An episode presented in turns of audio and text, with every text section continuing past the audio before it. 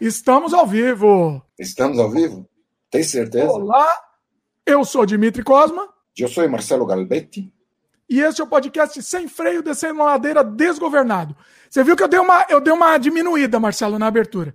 Eu diria que significativamente. Sabe? Nem dá para zoar. Eu fiquei chateado. Eu dei uma diminuída, eu, meio... eu tô querendo ser mais minimalista, uma abertura mais tô... minimalista. Não, eu, eu hoje eu tô meio gay, assim, sabe? um pouco. Ah, não sei. Eu fiquei com saudades do Astolfo. Lá vem, hoje o Marcelo tá on fire. Hoje o nosso programa é o seguinte. Não, deixa eu explicar. Não, pera, pera. Antes de você começar, vamos fazer uma, vamos prestar uma homenagem a Rogéria, um dos maiores travecos desse país e um cara muito inteligente. E o nome da Rogéria era Astolfo. Astolfo Barroso Pinto. É, ele sabe, ó, gente, o microfone que ele usa. Sou fã da Rogéria, sou fã da Rogéria. Denuncia. Ô, oh, rapaz, aqui é fotografia. Eu sou fã da Rogéria, sou fã do Clodovil também, hein? Dos dois eu sou, sou fã. Não, eu sou fã das duas bichonas, eram maravilhosas, cara. Eu sou, geniais, geniais. Geniais, sensacionais. Mas o Clodovil era uma, era uma bichona e a Rogéria era um traveco. E muito... vão, te chamar de. Oh, Marcelo, vão te chamar de homofóbico aqui, hein? Não sou homofóbico, adoro o Katsu. Tá, tem gente louca, né? Tem, é, é, é, que o iFood estava proibindo é, um prato chamado batatas ao murro? É verdade. É verdade, essa assim, história, essa história. Essas, batatas, essas tais batatas ao murro, para quem não sabe, é que não é na culinária portuguesa para você fazer o bacalhau, é, é, o, é o bacalhau com batatas ao murro. Aí é. algum maluco lá que acha que o politicamente. Ai, gente, mas murro é uma coisa violenta. Eu acho que é o MPB, né? O movimento de proteção às batatas, assim, para pegar e proteger o direito das batatas de não levarem murro. Quer dizer, a gente está enlouquecendo, cara. A gente vive num mundo de malucos. É, a, gente, a, gente, tem que medir todas as palavras, assim, brincadeira. Agora. Ah, olha, sinceramente, não. É, é, veja bem, chega um ponto em que a coisa passa do limite. Quando passa do limite, entendeu? Você vai bater palma para maluco dançar? É complicado. É, né? complicado. Né? é maluquice isso. Né? Eu falei duas bichonas, eu me sinto íntimo, tenho amigos gays, entendeu? Não tô nem aí com o gênero de qualquer um, qualquer um é. Porque as pessoas nascem como são. Pois é. Quem, é, quem tem medo da ideologia de gênero acha que as pessoas são tornadas gays, sabe? Um negócio assim, que é uma coisa doente. Doente é na cabeça dessas pessoas, né? Vai, vão se entender com elas. Infelizmente, é o mesmo pessoal que gosta da Terra plana. É, o, o problema é isso, né? É o, o, cancelamento sem, sem critério. Vai cancelando. Falou alguma coisa que não gostei. É, não, não. De repente a palavra murro, isolada, ela é demonizada. São demonizações de palavras independente do contexto, do significado. Aí é loucura, cara. Daí, sinceramente, eu não bato papo pra maluco dançar, entendeu? É, não, é. não, mas eu tô falando da, da outra questão lá, de, de que pode ser considerada homofobia. Pode ser, sei lá chamado homofobia. homofobia porque você chama alguém de bichona, bicha se chama de auto-bicha. Que isso, bicha? Você nunca viu?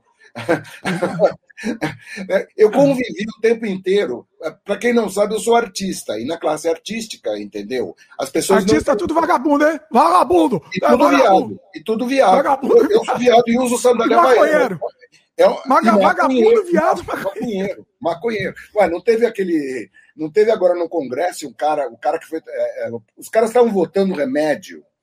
Que cannabis, para quem não sabe, é um excelente remédio para epilepsia. Eu tenho um amigo que tem um filho epilético, etc, etc. Meu, ele, ele teve que começar, porque era difícil importar, ele teve que começar a plantar cannabis em casa. O cara nunca fumou na vida e não fuma. Mas ele faz um remédio para o filho dele. A diferença, cara, com todas essas evidências, com a Anvisa pegando e dizendo, não, realmente, o, o remédio para ser usado. O pessoal conservador aloprado, né, que é conservador chante, né, alopradinho, esse pessoal aí, entendeu? É, não, maconha, é maconha. É a mesma, na verdade, é a mesma coisa do politicamente correto feito de a maconha é o mal. E sendo que eu digo para todo mundo, eu sou totalmente a favor do uso recreativo da maconha sabe? É uma maneira de você pegar e controlar narcotráfico, né? Depois de Chicago, na década de 20 e 30, o que aconteceu? Quando eles tentaram proibir com a lei seca, e o fuzuê que deu, aí os caras desistiram, os caras ainda permanecem com o mesmo erro, ou seja, não se ouve a história, não se lê a história, não quer saber. É, então, aqui, não aqui em Vancouver, dançar. Aqui em Vancouver faz dois anos, dois anos mais ou menos que foi liberado, né? Você sabe? Mas meu, Aqui no Canadá, né? No Canadá inteiro. É uma coisa que, por exemplo, é, é com maconha, uso recreativo para ser usado em casa, entendeu? Normalmente as pessoas. E maconha tem um. Tem um, um para quem acha que maconha vai na veia, maconha você fuma, você bota. Você faz óleo. É, é, é, não você não toma maconha na veia, não, viu? Pra, Cheirar maconha. Agora, maconha é uma droga que te dê, é um entorpecente, né? E ser humano se droga desde que o mundo é mundo, vide a Bíblia. Tem aquela história que Noé tomou muito vinho lá e ficou completamente grogue. Né? Leiam a Bíblia. Por, por favor, inclusive. Por olha, favor. olha, Se as pessoas olha. lessem a Bíblia, se as pessoas lessem a Bíblia, entendeu? Não com aquele sentido carola religioso, fazendo assim, Bíblia, ó oh Deus, o pastor mandou. Não, estou falando, lê a Bíblia mesmo, lê a Bíblia, que é um livro histórico importante tanto quanto a Ilíada foi. Só que é um livro alegórico tanto quanto a Ilíada. Sim, através se você lê como um livro alegórico, é válido, pois é. Através da Ilíada, foi descoberto as ruínas de Troia. Então descobriu-se que Troia realmente existiu. Através, a Bíblia tem, assim como o Bhagavad Gita, coisa tão em registros históricos, mas são livros alegóricos. Do, dentro de uma religião, na minha opinião, eles devem ser interpretados. Pronto. Agora, discutir fatos com um cara que, por exemplo, a Bíblia diz que tem Adão e Eva, que segundo a Bíblia o mundo tem seis mil anos. Ah, faz favor, né, gente? Sabe? A vida começa. Eu sei, não é uma coisa que eu acho que é, não é uma questão de opinião que, que essa turma gosta de discutir fato, né? Como se fosse opinião. Entendeu? É, quando a ciência comprovou, cara, é fato, não é? Eu sei que a, que a vida surge na Terra há 2,5 bilhões de anos. Entendeu? Inclusive, você isso não, seria um prenúncio de um Deus mais amplo, mais poderoso, mas não, os caras ficam achando que Deus foi um cara que chegou aqui, acha que eu vou fazer o um mundo. Como que decidiram, né? Essa idade também? Aleatório, né? Jogou não, é que, é que tá na Bíblia. Não, então. A Bíblia, é, a Bíblia, o Velho Testamento, é um histórico.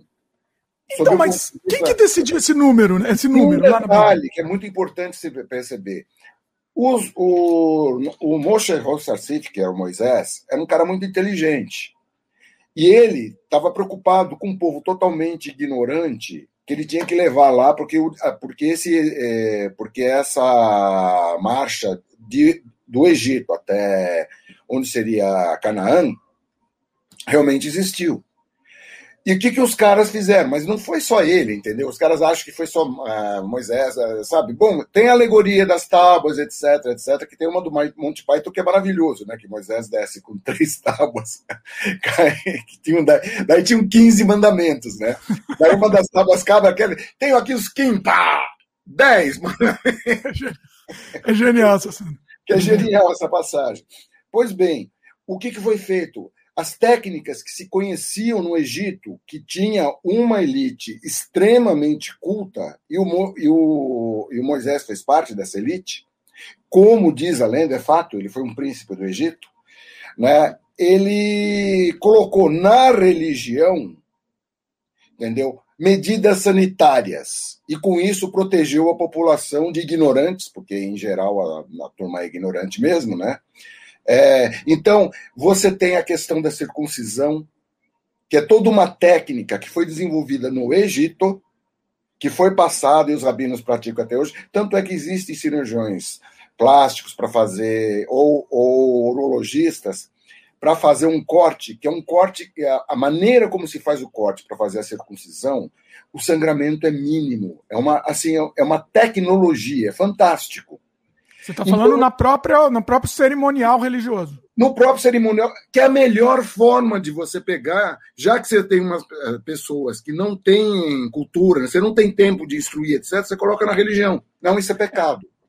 Só que eu vi umas imagens, eu não sei se você sabe, eu vi alguns vídeos de circuncisão do, do, cerimonial, eu fiquei meio chocado com o negócio que o cara faz. Eu não sei se é um costume normal, mas ele pega, ele corta, né? O, o, o, dito cujo do nenê e depois ele põe a boca. Eu acho que é para sugar o sangue, eu não sei para que, que é. Ele, eu vi vários vídeos disso. Aí eu não sei, eu não, não conheço todos os, os, rituais. Eu sei, eu sei que é, vários, é, obviamente, o pessoal que não é religioso aprende a técnica de fazer o corte, porque o sangramento é mínimo.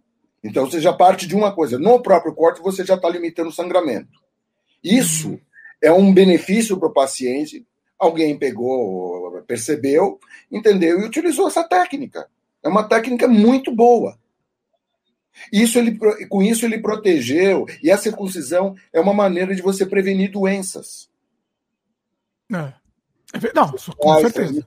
Então, sabe, é, um pouco de cultura, gente, estudar um pouco é. de história. E tanto como a Ilíada, que, era um, que seria um, um, um livro de poemas né, de, de Homero, né? O Schindler foi ridicularizado, etc, etc. Ele percebeu essa, esse potencial histórico dentro de um livro que seria um livro alegórico e descobriu Troia. Que, aliás, Troia está numa, como estava numa posição na Ásia Menor extremamente estratégica, são nove Troias. Olha. A do, da, a do lendário seria a terceira. Caramba. É, tem, tem coisa. Inaugurou uma padaria aqui do lado. Nossa, eu estou ouvindo aí. Pois é. Olha isso. Não, é, é, é, é genial, né? Olha como é, nós temos no Brasil uma. O Brasil, eu, eu, na verdade, é um país suíço, um queijo suíço, cheio de furos. É impressionante. O cara pega, ele inaugura a padaria dele com tal algazarra que metade já do, dos moradores do prédio odeiam o cara né? de conhecer a padaria. Ele já dizer, afasta o cliente. É uma inteligência assim. Muito bom. Brilhante. Marcelo, peraí, o Marcelo já começou sem freio aqui, eu não fiz nem o meu jabá. Ah, jabá, vai lá, vai lá. Eu tô, eu tô desesperado coisa... aqui, que a gente já começou o programa aqui não teve jabá. Nós fomos pela população, pela população. A população é que tem que mandar. Vocês querem jabá? Não! Seguinte, deixa eu fazer o jabá rapidinho então. Para quem caiu de paraquedas aqui, a gente está disponível em vídeo no youtube.com.br Dimitri Cosma. Esse programa está sendo gravado ao vivo no YouTube, inclusive. Quem quiser assistir a versão sem cortes, vai no YouTube. Ou depois, se você quiser só ouvir a versão mais, mais editada, um pouco mais editada, vai no escuta no Spotify, Apple, Google, Anchor, entre outros. Você segue a gente lá para receber aviso de programas novos, que a gente tem programas novos todas as semanas. Segue a gente também no dimitricosma.com, que além de você escutar esse podcast, você pode ver outros trabalhos meus, como os filmes, games, artes, etc. Eu tento falar rápido, porque senão o Marcelo me xinga. E o último é, recado. Importante... Eu tenho que mandar um, um recado aqui. Ah, manda mensagem também. É. É. Eu vou, por último, vou dar um recado importantíssimo aqui, que é o Dimitri Cosma Flix. Já lancei esse nome aqui, que é o sistema de membros aqui do canal que a gente tem um monte de conteúdo inédito exclusivo para os membros do canal, para os assinantes, né? E, e hoje tem, inclusive, essa semana tem uma novidade, tem um média-metragem meu que eu fiz em 2004, chamado Unicarne, tá disponível, ele tem 30 e poucos minutos, e logo, logo vai entrar um making-off desse média-metragem, que é, é assim, o making-off é mais legal que o filme. O, é um filme que eu fiz sozinho, eu quis provar que eu conseguia fazer um filme sozinho em 2004, e eu atuando comigo mesmo, com meu irmão gêmeo. E assistam Unicarne, assistam primeiro o filme e logo mais vai entrar no ar o making-off dele também, que é muito, muito legal. Então, tá aí. É, clique no botão Seja Membro, que você vai ter acesso a um monte de conteúdo legal. Tem o nosso curto horário nobre, o Banquete para Urubus, que o Marcelo é ator principal no filme, que é, é incrível a participação do Marcelo. Marcelo é o melhor da Atena possível, certo? É, é, Olha o charme. Do, assim, incrível. Não, assista. E, e com o esparadrapo, né, é, com esparadrapo no nariz, por causa de, um, de uma pequena cirurgia que eu tive que fazer, você vai ficando velho, vai dando defeito, né? Apareceu uma mancha, está se verificando. E para fazer verificação. Mas é legal que é um cirurgião plástico que faz. Tem que ser, né? Tem que Não. ser. Aí eu falei, não, se não for cirurgião plástico, eu não faço. Eu queria Pitangui, mas daí me informaram que ele morreu. Você não aceita eu... menos que Pitangui. Não, daí eu queria fazer uma cirurgia espiritual. Na Prevent não tem cirurgia espiritual. O Dr. Fritz, vai... o Dr. Fritz está ocupado. Não, então vai a Maria mesmo, né? Que era que estava disponível. O João de Deus, João de Deus não vai poder, não, que ele está. Nossa, João de Deus, gente do céu, essa história é tétrica, hein? É macabra para falar o mínimo. Eu estava assistindo, falando do João de Deus. Eu tô rindo aqui para não chorar, né? Eu tava assistindo um, um, documentário sobre o João de Deus, que é um documentário em várias partes. Muito bom, muito recomendo, inclusive. Chama, esqueci o nome. É, não, é assustador, assim. O, o cara é um jagunço. É, é, é um negócio. Não, o cara é o demônio. Ele, resumindo, ele é o demônio. Se existisse um demônio, seria ele. Bom, resumindo. Eu tenho, eu tenho a convicção que em determinadas igrejas pentecostais, todos eles são servos de Satanás. Pois é, é eu. Não, eu, não, não, não, é uma convicção. Né? Impressão né? também. É, haja vista pelo tal qual o mundo está, boa parte, esse parte dos conservadores, né, não é porque não dá para se generalizar nada, né? O mundo é muito complexo. É, há conservadores e conservadores, há conservadores idiotas, todos eles são bolsomínios. Eita, lá vem, lá vem, hein? Ó, eu não fiz nem abertura, calma, Marcelo. Deixa eu explicar uma coisa aqui. Hoje eu ia, eu ia fazer. Eu nem fiz abertura falando qual que ia ser o tema. Ia ser pauta livre. Ele não me falou, um... gente, ele não me falou. Ele se, eu, eu perguntei para ele, ele se recusou a falar. não, vai, o que, que eu tava falando é que assim, a gente ia evitar, né? Mas não vai ter jeito de evitar. Vamos Escuta, aí na chuva. Com, com mais de 400 mil mortes, como? É, não tem jeito. Você pode. Não, Marcelo, com, abre a porteira, com vai, vai, vai na tua maluco, aí, não, não um maluco lá mentindo, com um monte de maluco indo lá. Mas as mentiras, o que é interessante são as mentiras. As mentiras, cara, é, é um negócio assim. Não acredito que esse cara está mentindo sobre isso, porque tem farta comprovação. Assim, a sensação que eu tenho que o Pazuello, que o que, mesmo Queiroga, etc. O único cara que, que tem. Do, os dois únicos caras que tiveram. que parece que são seres humanos normais, porque esses caras não podem ser seres humanos normais, né? Alguma coisa estranha. Foi o presidente da Pfizer e o Barra Torres, que para minha surpresa, né? Eu, eu achava que eu ia encontrar um Bolsonaro. Eu vi lá um conservador. Agora, um conservador que, é, que, é, que entende o que é ciência, que tem informação, etc, etc. O Almirante Barra Torres pode ser quadro para trabalhar para qualquer governo, porque é um homem de Estado, não é um homem de governo. Deixa eu te perguntar, Marcelo, você tem acompanhado a CPI? Olha, eu, eu não aguento acompanhar a CPI assim, ouvindo cada detalhe, até porque, cara, é mais do mesmo, sabe? É mentira, mentira, mentira, daí os negócios ficam, daí rola um negócio. Toda hora, toda hora, às vezes eu ligo, dou uma olhada assim, você vê assim, de repente um, um senador fala, mas, uh, uh, uh, senhor ministro, o senhor está mentindo descaradamente. E o cara não se aveste, o cara passa mal e diz que. E até sobre isso ele passou. Ontem o Pazuello passou mal. Aí ele saiu, não, não passei mal. tá valendo, vale tudo. Vale não, é assim, eles mentem assim, meio maluco, de forma malucada. Não, né, é um governo que perdeu o pé, né? E não que a gente teve governos maravilhosos, porque, eu, como te falei, o Brasil é um queijo suíço, então aqui entra arma, entra tudo e entra cepa. Né? Porque os caras não é, os caras se recusam e cortam dinheiro de ciência, cortam dinheiro para você justamente rastrear a cepa, para você fazer sequenciamento genético de vírus. Assim, é uma coisa maluca, cara. Maluca. É. é que a gente teve muitos governos ruins. Né? A gente é pródigo em governos ruins. Acho que você profissional é governo ruim. Em é. toda a história do Brasil, você conta nos dedos os governos bons ou razoáveis. Mas... Razoáveis, né? Eu acho que bom é uma palavra muito forte. Acho que é, é pois é, ou razoável, por isso que eu falei.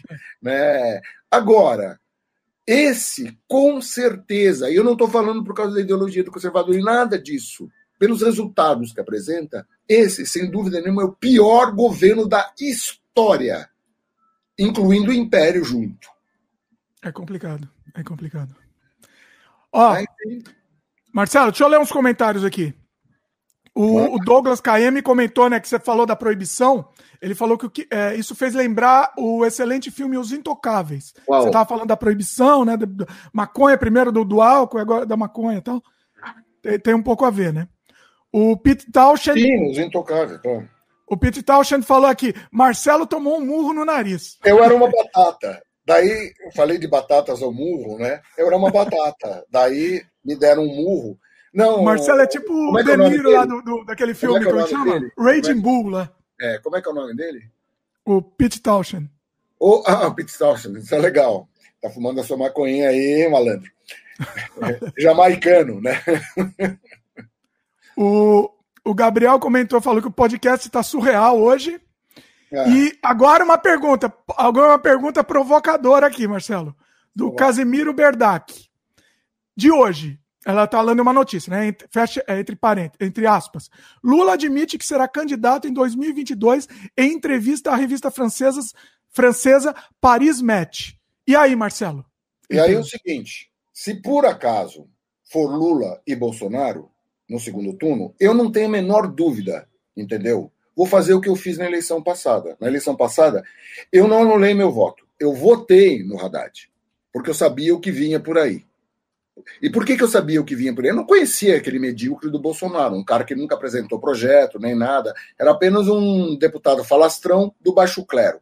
Né? Quando eu vi a história do Bolsonaro, eu vi que não, nada podia ser, e infelizmente eu tinha razão. Então, se for Lula e Bolsonaro no segundo turno, com certeza Lula e recomendo que todo mundo vote no Lula. Se for um cara de centro, aí precisamos ver quem vai. Mas eu acho difícil. Qualquer contra cara de Bolsonaro? Centro, se for um cara de centro contra Bolsonaro. Se, não, se for um cara de centro contra. Ou Lula. Se for um cara não, não, de não. centro. Tô, eu tô, tô, falando contra Bolsonaro. Contra Bolsonaro é Lula, sem dúvida. Não, não. Nenhuma. Eu tô falando, se for um, um cachorro contra Bolsonaro, um cachorro da rua lá, vira-lata contra Bolsonaro. Oh, vira-lata, claro. Não tem dúvida. Vira-lata. Vai fazer um governo muito melhor que vira-lata. Né? For um jegue, entendeu? O jegue é um animal inteligente, entendeu? Vamos dizer, muito mais inteligente do que esse cara que foi expulso do exército por insubordinação. Veja bem, o exército ele não expulsa assim. O exército ele pega, o senhor está reformado. E, e é uma regra maluca, porque ele era um tenentinho medíocre como é, nunca chegou a, além de tenente e tem a patente de capitão, por quê? Que quando você reforma, mesmo compulsoriamente, um integrante do exército, ele, é, ele sobe de patente. Então, se o cara foi reformado como major, ele sai como coronel. Se ele foi reformado como coronel, ele sai como general de uma estrela. Ser general de uma estrela, ser como general de duas estrelas, entendeu? E quando chega lá no topo, ele continua general, porque não tem para onde ir, ou sai como marechal, sei lá, né? Mas o marechal, na verdade, é meio um, um, título honorífico, não é, não, é, não é da carreira. O máximo da carreira militar é general de quatro estrelas. É bonito falar reformado, né? Reformado é uma palavra bonita. Pra... É, não, era, é, o, é o termo usado, eles nunca pensaram nisso. Eu, aliás, eu nunca fui atrás da etimologia dessa palavra, mas é o termo que é usado na, na área militar. Você foi reformado. Existe a reforma porque você pede para sair, e no caso do Bolsonaro, ele foi compulsoriamente reformado, ou seja, ele foi expulso. Então, é bonito porque você, um monte de general, expulso, você usa reformado. Por que, que tem um monte de general que está seguindo aí o Bolsonaro? Porque eles ganham uma grana, gente, preta a grana preta, ou se alguém fica, acha que é política, a grana, muito dinheiro, entendeu? É que o Braga Neto. Vejam agora essa nova reforminha aí, que o próprio Bolsonaro vai, vai ganhar acima do teto, né? Vai ganhar acima do teto. O Braga Neto vai gastar, vai ganhar uma puta. O Mourão vai ganhar uma. Todos eles vão ganhar uma grana preta. É assim. É bem chavismo. Chavismo, né? É, chavismo. É o Bolsonaro falou numa entrevista para Veja, em 79, que ele era de profundo admirador do Hugo Chaves. As pessoas não leem sobre aquilo que votam e dá nisso, né? Será que um dia Bolsonaro vai virar petista e comunista também? Vai mandar ele para.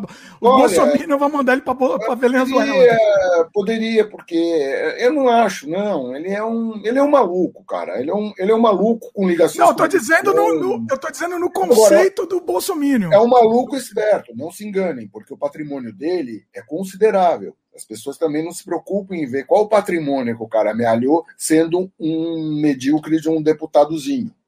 É complicado. Né? Ó, vamos para os comentários aqui. O, opa, perdi. O Bert Warler falou aqui que os podcasts com o Marcelo são os melhores. Aí, opa, muito obrigado. Muito obrigado. Fico feliz que as pessoas. O, o Pete Townshend concordou que falou tá fumando mesmo. Grande, Pini! Não, sou a favor, meu. Sabe? Desde que você não saia para dirigir, porque é impossível dirigir. Alguém já tentou. Uma vez, cara, eu peguei assim, nos idos de 70, eu pegava naquelas. É, foi minha fase mochileiro, né? Fui até Santa ah. Catarina para pegar neve em São Joaquim. Aí saí de Lages, depois de passar uma noite num hotel que eu não vou. Eu não vou contar a história do hotel, que é outra surrealidade. Um dia a gente aborda. Entendeu? Ué, aproveita aí, vai, aproveita aí. Não, não, é, é, não o hotel era. É, não, é que. É uma longa história, mas o fato é que nas paredes do hotel você via percevejos, assim. Eita né? Eu e os amigos. Aí a gente pegou uh, e pegando carona, né? Estávamos andando pegando carona. Só fomos de ônibus até Joinville. Olha. E em Joinville pegamos carona para toda Santa Catarina. Fomos para o litoral, fomos para a Serra, né? Hum. Para pegar. Não conseguimos ver neve em São Joaquim, mas de Lages para São Joaquim pegamos carona com um cara que tinha um caminhão. E o cara não cabeludo, como todos nós. Todo mundo tinha cabelo por aqui, né? Eu tinha cabelo. Ah, o, e o cara pegou e falou: ah, dirigir esse caminhão como, como, fumando é muito louco, né? Ele acende uma bomba e dirige o caminhão. Foi uma das piores viagens da minha vida. Eita! É, porque ninguém, não dá. Seu reflexo, se você. Maconha é para você pegar e fazer o seguinte: quem, quem fuma maconha recreativamente, entendeu? É fumar em casa, no sossego, entre amigos e acabou. E tem que aguardar os efeitos passarem, porque daí eu acho que se alguém é pego com maconha dirigindo, tem, a punição tem que, tem que ser muito severa. Porque você não tem a menor condição de controlar o veículo, tanto quanto você está embriagado, né? É, então, aqui no Canadá é liberada a maconha, só que se você for pego dirigindo, está ferrado. Tá, tá mas tem que ferrar mesmo, né? Porque é, é muita irresponsabilidade. Muita é. irresponsabilidade. Né? É isso. E mas o que, é... que o cara fazia lá? O que, que ele fazia? Fazia barbeiragem? O que, que ele. Não, você fica com o negócio alterado, ele achava um barato, ele tava com aquela cara assim, com aquele olhinho assim, dirigindo, e é uma estrada pequena, curva, e você tá num caminhão. Nossa. Um caminhão carregado de lenha. E ele Nossa. falando, é, dirigir esse caminhão carregado de lenha é muito louco. Graças a Deus chegamos. Anjo, não deu para pedir para sair, não. Os anjos da guarda estavam todos atentos. Né? Nossa. Desesperador. Né? Não, não tem o que é. fazer, né? Porque você pede para sair é pior, né? É melhor, você não sabe o que faz. Né? Não, não, não, não, não, Eu achava que o cara não tinha nem condição de parar, meu. Eu só rezava. Não, mas chegamos bem. Lá, seja, seja o que Zeus quiser, vai. Não, vai. tem uns caras, apesar de que eu vi uns caras, mas óbvio que isso não é, eu não estou fazendo nenhuma defesa, mas tem uns caras que eu não entendo como conseguem, tem uns caras que fumam para trabalhar.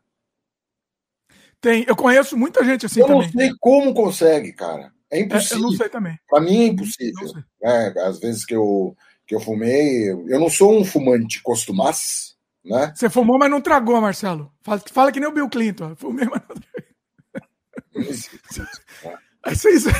Não existe isso. Se o Bill Clinton falou mesmo, eu não acredito que o Bill Clinton tenha falado isso. Fumei, ele falou, é sério? Não, só para tirar sarro, né? Não, ele falou a sério. Ele falou a sério, porque porque pegaram ele fumando, foi uma coisa assim, não sei se foi flagrante, sei lá, não, mas isso daí é isso daí é, é, é, é piada. Você, olha, a única coisa que você fume e não traga, entendeu? É charuto. Charuto. Pois é. Ou cachimbo. Né? Porque daí a curtição de você fumar charuto, etc, etc, tem mais a ver e não e obviamente não que não faça mal para a saúde, né, gente? E é óbvio que fumar qualquer tipo de queimar, de erva queimada vai te, pode te induzir a câncer e várias doenças. O ato de fumar não é uma, não é nunca é uma coisa que te beneficia. É, o, o problema maior da maconha, na verdade, é isso. É, o, é você inalar a fumaça. Você fumar ela, você é o mal que a fumaça te faz. Mas né? aí é que tá, acontece o seguinte, né? Nenhum tipo de, de erva fumada faz bem.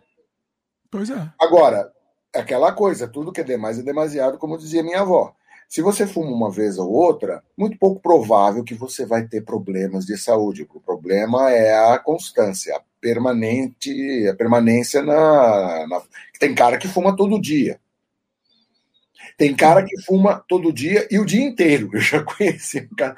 Uma vez eu estava numa, foi numa viagem de ano novo para uma casa. Né? Hum. A casa, inclusive, era interessante. Ela foi feita, era uma casa nas pedras não vou falar a praia para não, criar nenhum tipo de. Mas era numa das praias lá em Ubatuba, praia muito legal. A casa ficava nas pedras e ela foi feita com um ninho de amor para um casal de meninas. Hum. Né? E uma das meninas uh, desistiu, porque queria tanto ser mãe que ela desistiu da relação com essa. Dizem que isso pode acontecer com mulher, né? Com homem é uma coisa meio cara ex-gay, só naquelas coisas. Uma vez eu me lembro que eu estava vendo na aquele zap que você faz de madrugada na Record. Acho que o programa devia ser aquele fala que eu te escuto. De repente eu vi um cara que me chamou a atenção, daí eu parei. O Marcelo, Aí, o mais revelação maior é o Marcelo se te fala que eu te escuto. Veja bem, zap. Você está vendo assim, de tá repente tá você passa tá o negócio né, da televisão, é, pelo amor de Deus, né? Tem não, mas conta a história, conta aí. Tem uma meselar. Daí, o... Ah. Daí eu vi um cara estranho, que era um cara assim.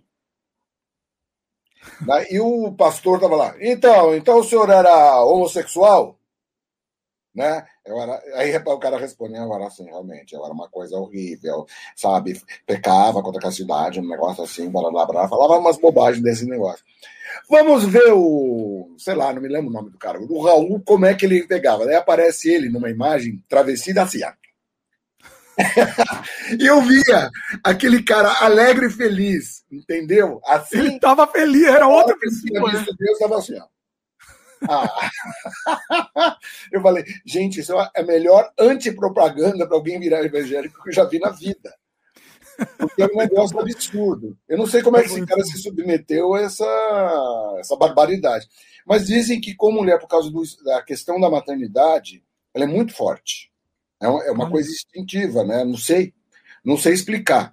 O fato é que existem relatos. Né? Não sou especialista da área, então não vou fazer nenhuma afirmação. Existem relatos. E esse, essa história eu sei que é verídica. Entendeu? Uma delas pegou, desistiu para ser mãe então ela foi, ela estabeleceu uma relação com um cara e abandonou outra mulher que não quis mais saber da casa, porque a casa foi uma coisa, foi uma história triste, na verdade, né? Aí ela alugava a casa. E a casa era do cacete. Mas o, por que, que eu tô falando da casa? Porque teve um cara lá, que era um cara, inclusive, do mercado financeiro. O cara chegou na casa, entendeu? Ele pegou, ele vestiu um sarong, sabe aqueles sarongues de hippie, aquela coisa assim, né? É, um saião. Né? É, um saião, começou a fumar. Ele fumou o ano novo inteiro, ele fumava o dia inteiro. Botou Gil, pelo menos o. o só, só, que era o, o disco deve ter saído, a hora que ele tirou da coisa, saiu uma rodela, né? Assim, de o disco. E fumava o dia inteiro. E eu via dar longas voltas assim, porque eu, eu adoro o Gilberto Gil, mas, meu, só Gilberto. Não aguentava mais. Não aguentava, meu. E era assim. Indigo Blue, Indigo Blue. Ele tava em outro mundo, rapaz. Mas tava... tudo bem, o cara tava tão feliz que eu falei, não, vamos lá. Não, e tinha uma. Enfim, tem outras histórias também, deixa pra lá. Não, mas é bom, é bom. Se lembrar aí, conta. Não, mas aí são histórias íntimas. É, olha aí. Né, de namoradas achadas naquele momento, lá em outra casa. Daí, na verdade, eu, eu vivia na casa que eu tinha é, compartilhado o aluguel, né? A uhum. pessoa ficou até meio chateado, porque eu frequentava mais outra, mas por um bom motivo, né? Olha aí. Mas, mas na, na, passagem do ano eu passei com eles, pelo menos. Não, Mas o, lance, o lance, por exemplo, é, sei lá, ele tá lá na, na, na perna, passando, eu não tem que trabalhar, beleza, mas é isso que você falou, né? Trabalhar, eu não sei como a pessoa consegue ser funcional é, fumando diariamente várias vezes. Eu conheço várias pessoas. Não sei, assim. não sei como. E eles são funcionais, eventualmente são funcionais. Até porque, enquanto você está fumando di, é, dioturnamente, você tem as funções realmente é, comprometidas. Comprometidas. É, comprometidas, é a melhor palavra. Mas não é irreversível. Existem não. vários estudos, entre aspas, que dizem que as funções. Não, você para, depois de um tempo suas funções voltam ao normal. Ele não queima neurônio, como, como de fato o ácido lisérgico queima. Hum. Ácido lisérgico. É, o ácido lisérgico é um problema. É uma droga muito potente, muito poderosa e queima neurônio mesmo. Você não vai recuperar esses neurônios que você perdeu fumando, é, fumando não. É, é fazendo uso de ácido lisérgico. Hum. Nossa, eu vi uma. Eu vi no YouTube, tem um vídeo de simulação de ácido, de viagem de ácido. E, e é muito legal, assim, que você, você vê a, a, a, a, coisa se transformando, ele vai simulando as horas, né? Uma hora você vai ver o efeito tal, duas horas você vai ver o efeito tal. E é meio que andando assim numa rua, eu vou tentar pôr aqui no post. Eu nunca, eu, eu nunca fiz uso né? Eu sou dos anos 70, gente, então a minha geração experimentou de tudo. Eu experimentei de quase tudo. Algumas coisas eu escolhi não experimentar. Duas coisas que eu não experimentei: nenhum derivado do ópio, por causa da evidente eh, dependência física real, porque em pouquíssimo tempo. É, fumando ópio, não, demora um tempo, mas, por exemplo, a heroína, que é um potente desenvolvimento do próprio ópio, é uma síntese da morfina por isso que ela não serve para efeito terapêutico, porque ela te vicia muito rápido. E como é que ela te vicia? A química do corpo não se realiza sem a presença da droga. É terrível assim. Eu conheci só um cara que era um, um viciado que se livrou sozinho do, do vício, mas assim, o cara, o cara resolveu ele parar, ele encheu a casa de colchão, não estou brincando, encheu a casa de colchão, o quarto de colchão, pediu para uma amiga comum pegar, trancar ele no porta e não abrir. Ele passou pela síndrome de abstinência, foi uma coisa horrorosa, assim. Eu, eu, eu, presenciei o um pedaço, vi os gritos do cara. Mas depois ele se livrou. Né? O cara, o cara tinha uma boutique, né? era um cara, era, e o cara era estrangeiro, né? Era um escocês. E quanto Gente, tempo ele demorou para se livrar, assim? Olha, ele passou mal por uns três, quatro dias, assim, mas conseguiu. E nunca mais não, mas daí virou um, um assim, nem álcool, nem nada mais. Ele, ele acabou. Né, eu acho que o trauma foi tamanho, né? Então, nunca, nunca fiz uso de nenhum derivado de ópio e nunca botei um ácido na boca. Por quê? Porque hum. teve um amigo meu que botou, é, um amigo de colégio. Ah. Né? E o que aconteceu? Ele era. É, tem, tem pessoas que são alérgicas ao ácido lisérgico. Ah. E, qual é, e como é que se manifesta a alergia? Você começa, você faz uso da droga, por muito tempo você entra em viagem lisérgica sem você ter consumido a droga. Ela fica no seu corpo, ela demora para ser para você sair, expelida, sei lá como é que é o processo. E você volta, de repente você está andando na rua, pumba, você entra em viagem lisérgica. É, o flashback, né? Ele, exatamente, ele teve que pedir para os pais internarem ele, porque ele eu vi isso, eu falei, puta, não vou, não vou correr esse risco. E depois? E ele, como é que ficou? Ele depois? se livrou, ele se livrou, mas foram assim uns sete, oito meses sem consumir nada, numa clínica. Ele era de família bem, bem abastada, né? É, numa clínica dessas top top, passou uns sete, oito meses para quando ele parou tal. Também foi um cara que a experiência fez com que ele não colocasse mais nada Caramba. Nem uso nem de cigarro, nem. Bom, eu já vi pessoas. Né... Outra coisa que eu não tomei, mas vi, foi uma ocasião que eu fui. Eu estava no Acre. É uma longa história também, o que importa é o fato. E, e junto com os antropólogos, fui conhecer a colônia 5000, que é onde nasceu o Santo Daime. Hum eu estava muito interessado em ver o ritual. Eu sempre gostei de, de, de observar religiões, etc. E, o Santo Daime é um sincretismo, muito sincrético. Ele mistura a religião indígena, que faz o uso do. que é de onde vem, na verdade, o tal do Santo Daime, que, que os indígenas que descobriram que o cipó tinha efeitos alucinógenos, né? Que é um cipó, que eles fazem um chá. E esse chá é. Só que o, ele, o, o tal do Santo Daime tem uns efeitos muito estranhos.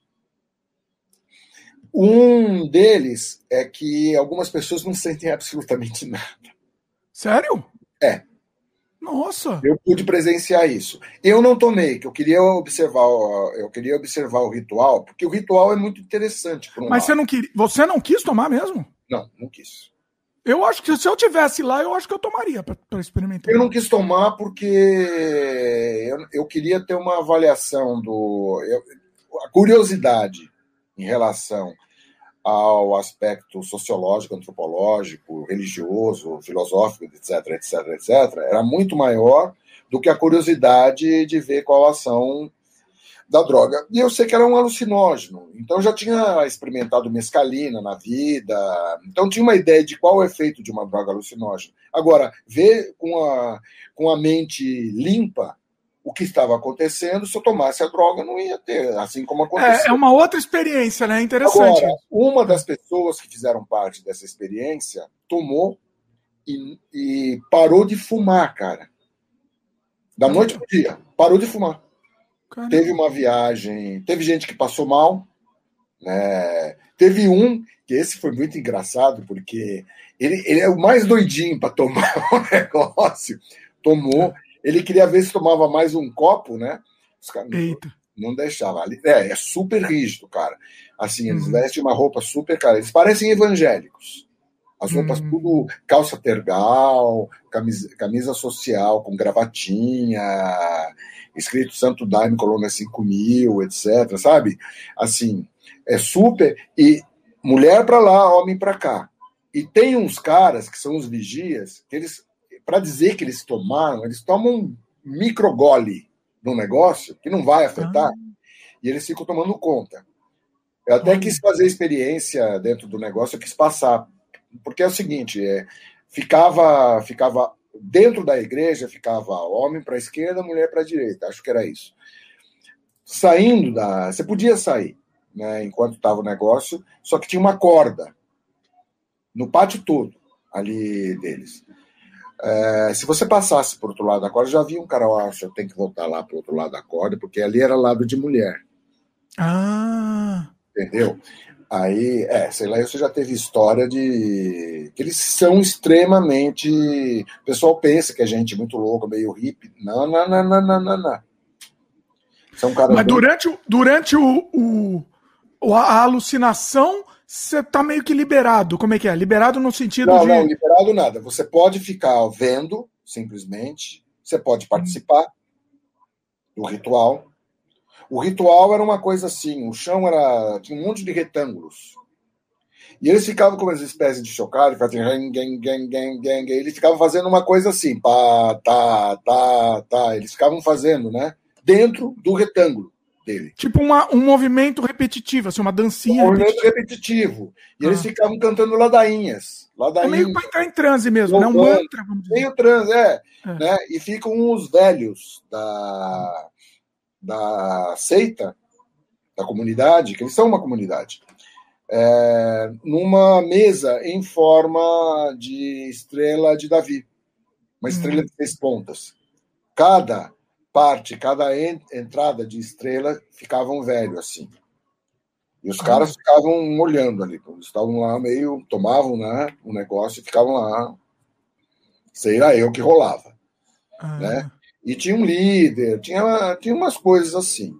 É... E é meio estranho, porque você chega na colônia 5000, na época, estou falando, gente, dos anos 80 no sertão acriano, imagina o sertão acriano nos anos 80, foi um dos céus mais impressionantes, porque não tinha uma luz. Nada, nada, nada, nada, nada. Você sai de Rio Branco, Rio Branco era um nada, era uma, uma cidade zica. Né? Pra você ter uma ideia, Rio Branco não, não tinha um hotel decente. E a gente. Que que você, ficou... você, foi lá com o Premier? Você foi tocar lá? Não, não, falo, não, não dou mais, não dou, não dou mais detalhes. Eita, eita! tá, pula, pula essa parte.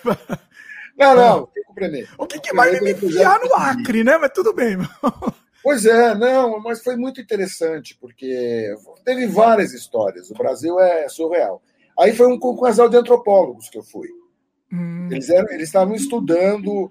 Ele, o, era um casal mesmo, né? Marido e mulher. Ele não tomou também, ele queria continuar observando. Ela tomou. Ah. Daí ela ficou, ela ficou na cadeira, mas ela ficou meio participando do ritual ali, sei lá que viagem, porque a viagem é particular de cada um. Encontrei um cara que foi repórter da Globo, que foi lá, tomou o Santo Daime e ficou por lá mesmo. Olha! Na comunidade, é. Eita. O cara era, pelo menos ele disse que era ex-repórter da Globo. Hum, né? é. Ele tinha uma cara mesmo de repórter da Globo, né? Eu não duvidei. Que... Não, tinha mesmo. Tinha mesmo. Chegando na colônia 5000 é um negócio maluco, porque ela não tem, não tem, não tinha, pelo menos na época, uh, fio passado até a colônia. Então o que eles tinham? Eles tinham um gerador. Então, é um negócio assim, você meio no, no, no sertão, na escuridão, no breu, que é o. Porque o sertão acreano não é a floresta é a floresta amazônica sólida, não é floresta aquática, como muita gente pensa que é. Então, é, e ela tem um relevo já um pouco mais acidentado, né? Já tem colinas, tal. Aí você vê no alto você vê um treco branco lá onde você vê a igreja, etc, etc, etc. E ela é, era com vapor de mercúrio, né? Então era uma coisa meio mágica, assim. Você chegava, era uma coisa. Porque era a única coisa iluminada naquele breu todo. Foi uma uhum. experiência interessante, assim, de observar. E, e você podia ficar lá no meio de todo mundo, mesmo sem ter tomado? Sim, Tranquilo. É óbvio que você tinha regras de respeito e você tinha uma regra que era o seguinte: você não podia sair até o momento. Tipo, é, o ritual demorava cerca de seis horas, assim, uma coisa assim, quando não durava mais. Seis horas para passar o efeito também. Três horas, mais ou menos, para passar o efeito, ah. pela quantidade que você tomava. Eles consideravam que o efeito já era bem diminuto. Aí você podia tomar de novo. Se você tomasse de novo, você não podia sair. Hum. Aí, inclusive, um dos caras aí que estavam na, na, na, que foi um grupo de pessoas, né? Um dos caras resolveu tomar saideira, que nem ele mesmo falou. Eita. Foi engraçado. Ele não, já não tinha sentido nada, tava com uma puta cara de tacho, puto que não tava viajando ah. nada.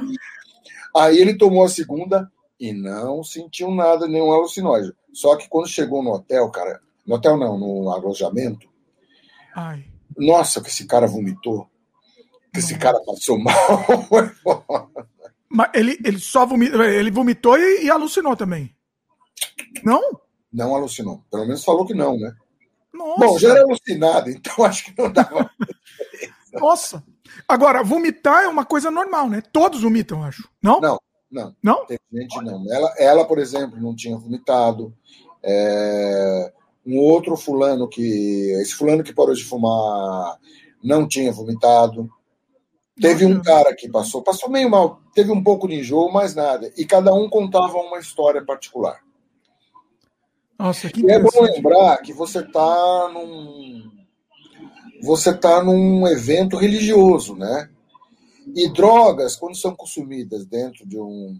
Esse tipo de droga, né? Quando é consumido, esse tipo, qualquer tipo de droga, porque mescalina ela vem também de um. tem uma origem de ritual religioso indígena, no caso lá do sul dos Estados Unidos e do México, né?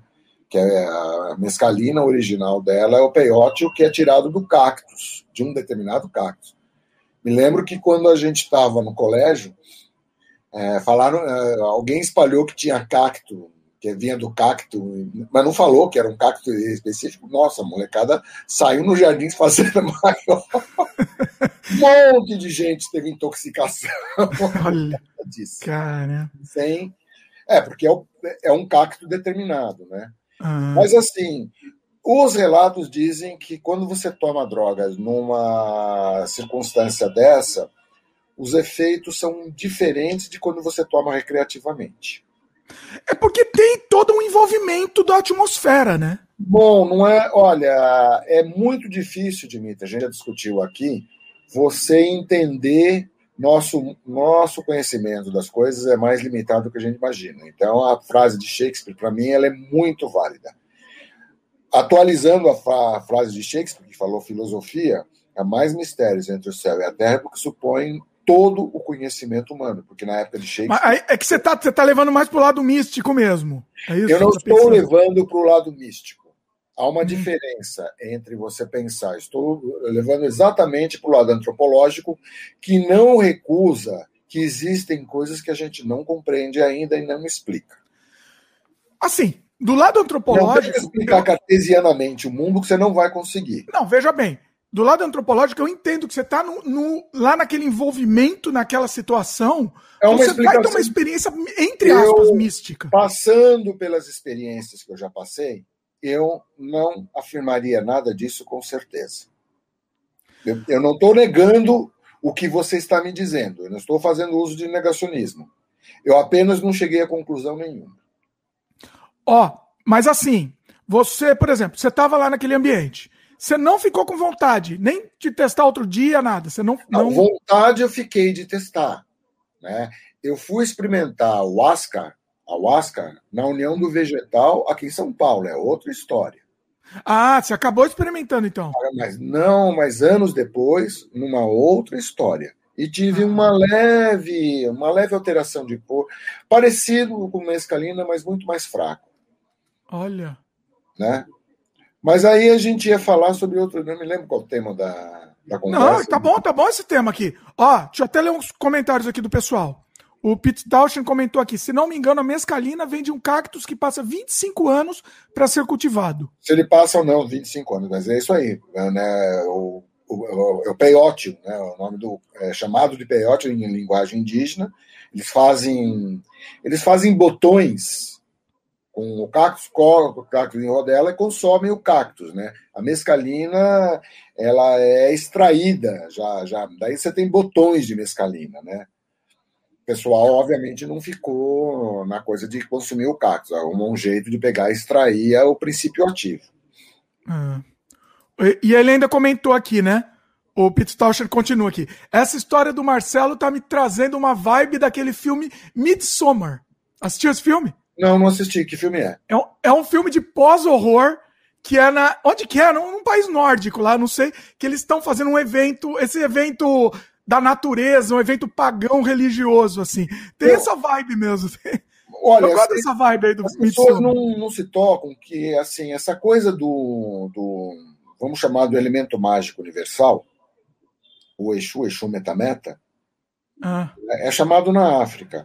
Mas daí, quando você vai, você começa a ver religiões nórdicas, o que o pessoal curtia uma macumbinha, cara, os, o, as, as coisas mais modernas, né, as, as, filmes mesmo de ficção mais modernos sobre vikings, etc., que nem essa série dos vikings, mostra o quanto tinha gente que fazia uso de era incorporado, tomava drogas.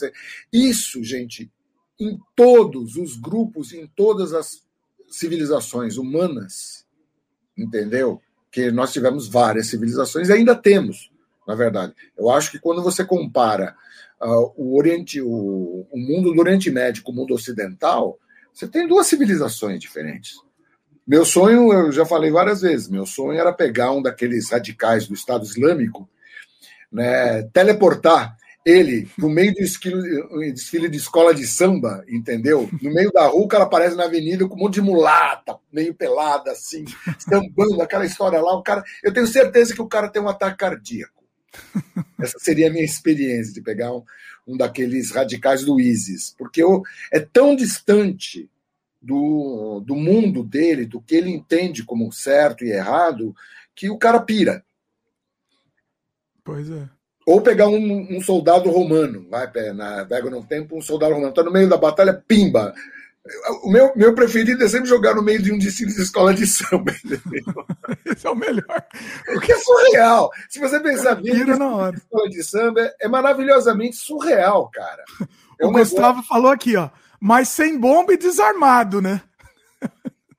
Ah, não, não, completamente desarmado. Não, sem, sem, pelo amor de Deus, né? É, o, o cara É, na verdade, eu adoraria pegar, inclusive, ele fantasiado de egípcio. Ia ser uma coisa muito legal. Olha só. Você comentou, você fez um comentário de macumba. Uma coisa muito que eu acho muito legal é aquela. É, é aquela não pode falar macumba, inclusive, você sabe, né? Não pode falar é. a palavra macumba, é. Tem outro nome, não pode falar. Esqueci o nome. Assim? É pejorativo, eles não, é, pro, é proibido falar. Não lembro agora qual é o nome. Não, eu não sabia que tinham chegado. Macumba. É, chegou, chegou nesse ponto. Mas o que eu tô dizendo é o seguinte: tem, eu é gosto é muito desse ritual é do batuque lá, daquele transe. Eu sei, macumbinha é uma maneira de você se referir. É que tem gente que fala PJ. É uma coisa que as pessoas precisam entender, principalmente os defensores do politicamente correto. No português falado no Brasil, o que é fundamental é o tom que você usa. É, pois é. É o tom que é usado, é o tom que é racista. Meu pai, que era um conservador e racista pra cacete, meu falecido pai, o que, que ele fazia? Quando começou a pegar mal, essa coisa de racista, ele se referia ao pessoal afrodescendente, como quiserem chamar, preto, não pode falar negro. Né? É, e aí não pode falar negro também, não pode é, é, é, é, não, você não sabe o que pode, pode falar. falar. Mas preto pode falar, quer dizer, essas demonizações malucas de palavra. Não, Quando... parece que não pode também. Parece preto que não pode, pode. não sei. Não, não, sei não, não. Tanto é que, os, que o pessoal dos movimentos negros ou pretos fala a população preto. Não, isso é coisa de preto. É que os caras então, parece importaram. Que quem é, peraí, pode... peraí, peraí, peraí, Dimitri. Ah. Os caras importaram a coisa do negro. Que, que, não, é, não pode falar também, mas nos Estados Unidos, sim. É nos Estados Unidos, gente. Entendeu?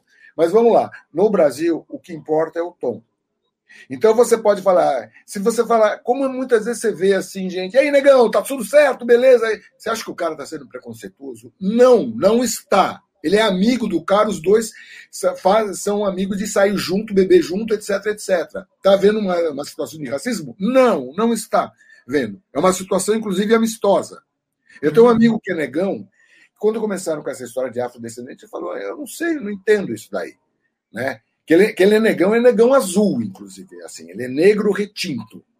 Né? Aí você perguntou para ele que, como ele, que era para fazer. Cara, não, quando começou essa história de afrodescendente, ah, meu, se o cara vier com. Ele é meio despachado. Se o cara vier com essas coisas de afrodescendente aí, meu irmão, eu vou fazer o seguinte: eu vou dar uma porrada porque eu sou negão e tenho orgulho de ser. ele achava que era viadagem. Ele achava. A viadagem também não pode, Marcelo. O Dimitri vai. vai eu tô, tô te zoando aqui, tô te zoando. Eu tô, tô é, aqui fazendo o ade... eu... advogado do diabo. Eu vou desligar, tá? Ó, deixa eu te falar uma coisa aqui. É, peraí que eu perdi. Eu vi um comentário bom aqui, mas eu perdi. A do Silva Silva. Silva. Mudando, mudando de assunto aqui. Que você estava contando a história, né? Dos anos 80 e tal. Anos 80 foram talvez os últimos anos de Brasil com muita floresta ainda, muito pouco desenvolvimento nas, das cidades e população bem menor da atual. E aí ele complementa aqui, né? E toda a atmosfera dos anos 80 foram realmente incríveis, a música, etc. Eu poderia dizer para você é, que é, os anos 70 foram mais ainda, ou que os anos 60 foram mais ainda. Os anos 70 e 80, o desmantamento, é, é, patrocinado pelos militares foi assim absurdo. É que na verdade a gente já herdou, né, nos, e nos anos 90 que começou a se bater, combater de verdade o desmatamento com o fim do governo militar. Né? Agora, justiça seja feita aos militares, não havia a consciência tão disseminada naquela época. A ciência já avisava, né? mas não havia, porque não se estava sendo comprovados os efeitos, ainda os estudos estavam incipientes sobre a relação de aquecimento global, etc, etc. Agora, realmente, por uma questão. E teve momentos que nos anos 80, eu vi Cubatão, por exemplo, nos anos 80, nos anos 70, quando não tinha filtragem nem nada, a toda toda a floresta em volta de Cubatão, e Cubatão era. Cubatão, a, a brincadeira que a gente fez com o Mel em Cubatão é que no começo do século, ou no final do século XIX, Cubatão era uma estância para o pessoal onde o pessoal passava a lua de mel. Então eu tive a ideia do lua de mel em Cubatão quando eu li sobre isso. Para quem não conhece, vamos dar um disclaimer aqui. É a música da banda do Marcelo Premê, Premeditando Break, é Lua de Mel em Cubatão, né? É, Lua de Mel em Cubatão. É, foi uma brincadeira que a gente fez. O prefeito na época ficou puto. Só que é o seguinte, eu, eu sou testemunha disso. Quando a gente foi gravar o clipe Pra, na época a gente estava com gravadora e os caras tinham um contratado junto à Globo um clipe com o Premier. A gente foi gravar o clipe. A equipe não conseguiu filmar em Cubatão. Tal era a poluição. E, e você viu os morros assim perdendo vegetação. Com a instalação de filtro, obrigação, mudanças de lei ambiental, etc., recuperou-se a floresta. Várias áreas tombadas que o governo atual está querendo destombar desesperada, desesperadamente fizeram com que várias áreas desmatadas recuperassem a floresta se recupera. Então, vários trechos de Serra do Mar se recuperaram. Então, você fazer uma afirmação que nos anos 80, sim, a população era menor, mas isso dá para você pensar até. Não digo que teu raciocínio está completamente errado. A pressão era menor porque tinha menos gente, porque no final das contas, o que faz a pressão mesmo é a quantidade de gente que tem. Ó, né? a Arlequina Brisada Oficial, ela, eu acho que ela está concordando com o que você está falando, né? Ela discordou do que ele falou, que é Discordo totalmente. As políticas ambientais vieram depois dos anos 80. Anos dos anos 80 não tinha política ambiental, Lindinha. É, nem tinha, né? Não, não existia. Política ambiental. As políticas ambientais começaram a ser instituídas com o governo do Fernando Henrique. Né? Já no Itamar Franco começou-se a ter um arcabouço.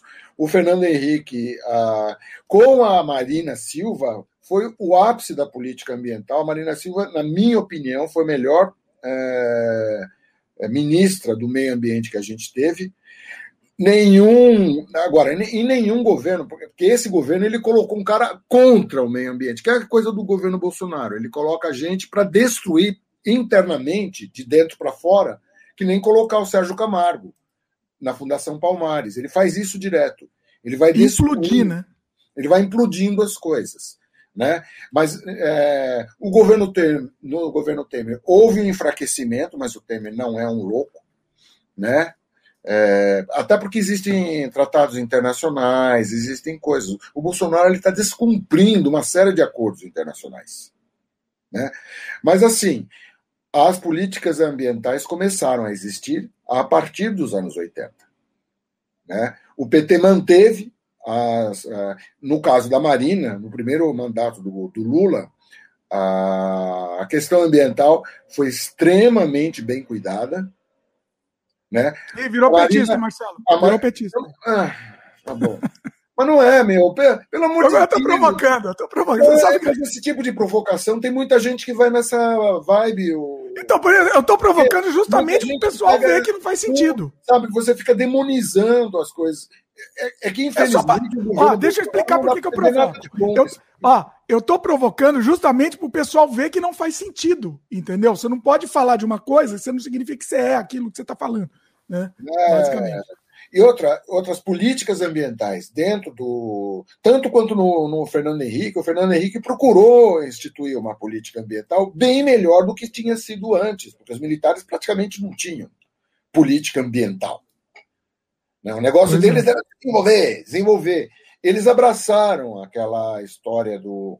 Eles continuaram com essa história nacionalista, que o Lula também, inclusive, sempre. É engraçado você ver que tanto o Lula quanto os militares têm essa coisa fascina com o Juscelino Kubitschek, que eu acho que é um, na minha opinião, é um péssimo momento na história. Foi escolhido o modal errado para o país de transporte, foi escolhido a rodovia, aquela história desenvolvimentista no meio do nada foi que se construiu Brasília, que eu acho absurdo. Tirou todo o século de investimento numa cidade. E na era do avião a jato dizia, me lembro isso na época, já tenho uma certa idade, que diziam que caso o país sofresse um ataque, Brasília estava bem no meio. Era um dos motivos. Né? É. é assim. A desculpa foi para desenvolvimento, né? Tal, mas. A desculpa foi para desenvolver a região lá do Juscelino, entendeu? Que era no Triângulo Mineiro, lá que ele tinha os interesses dele, sabe? Não foi uma coisa limpa. Juscelino Kubitschek não foi o melhor presidente, infelizmente. Foi um, foi um momento de um sonho. Num primeiro momento parecia que era uma coisa era uma coisa desenvolvimentista e Brasília foi todo um conceito errado uma cidade feita para o carro, porque o Juscelino tinha uma, uma obsessão com o modal rodoviário, a coisa do carro, porque ele, ele quis fazer, é, pautar o desenvolvimento industrial do Brasil em cima do carro, porque era rápido, de fato. Só que depois veio o revertério de um monte de coisa, né? É uma coisa insustentável. É. Ó, complementando o que você falou, a Arlequina Brisado oficial aqui falou que a, eu não sei se é, é, é, não sei se corresponde, para a gente precisar pesquisar. A política nacional de meio ambiente é regulamentada pela lei 6938 de 31 de agosto de 1981. Ela começou, ela começou a ser regulamentada e veio mudando e foi sendo aperfeiçoada e melhorada e aplicada de maneira mais sábia principalmente no governo da Marina no, no, no, na gestão da Marina Silva. É. Marina o... Silva saiu porque o pessoal do PT achou ela radical demais, demais para meio ambiente.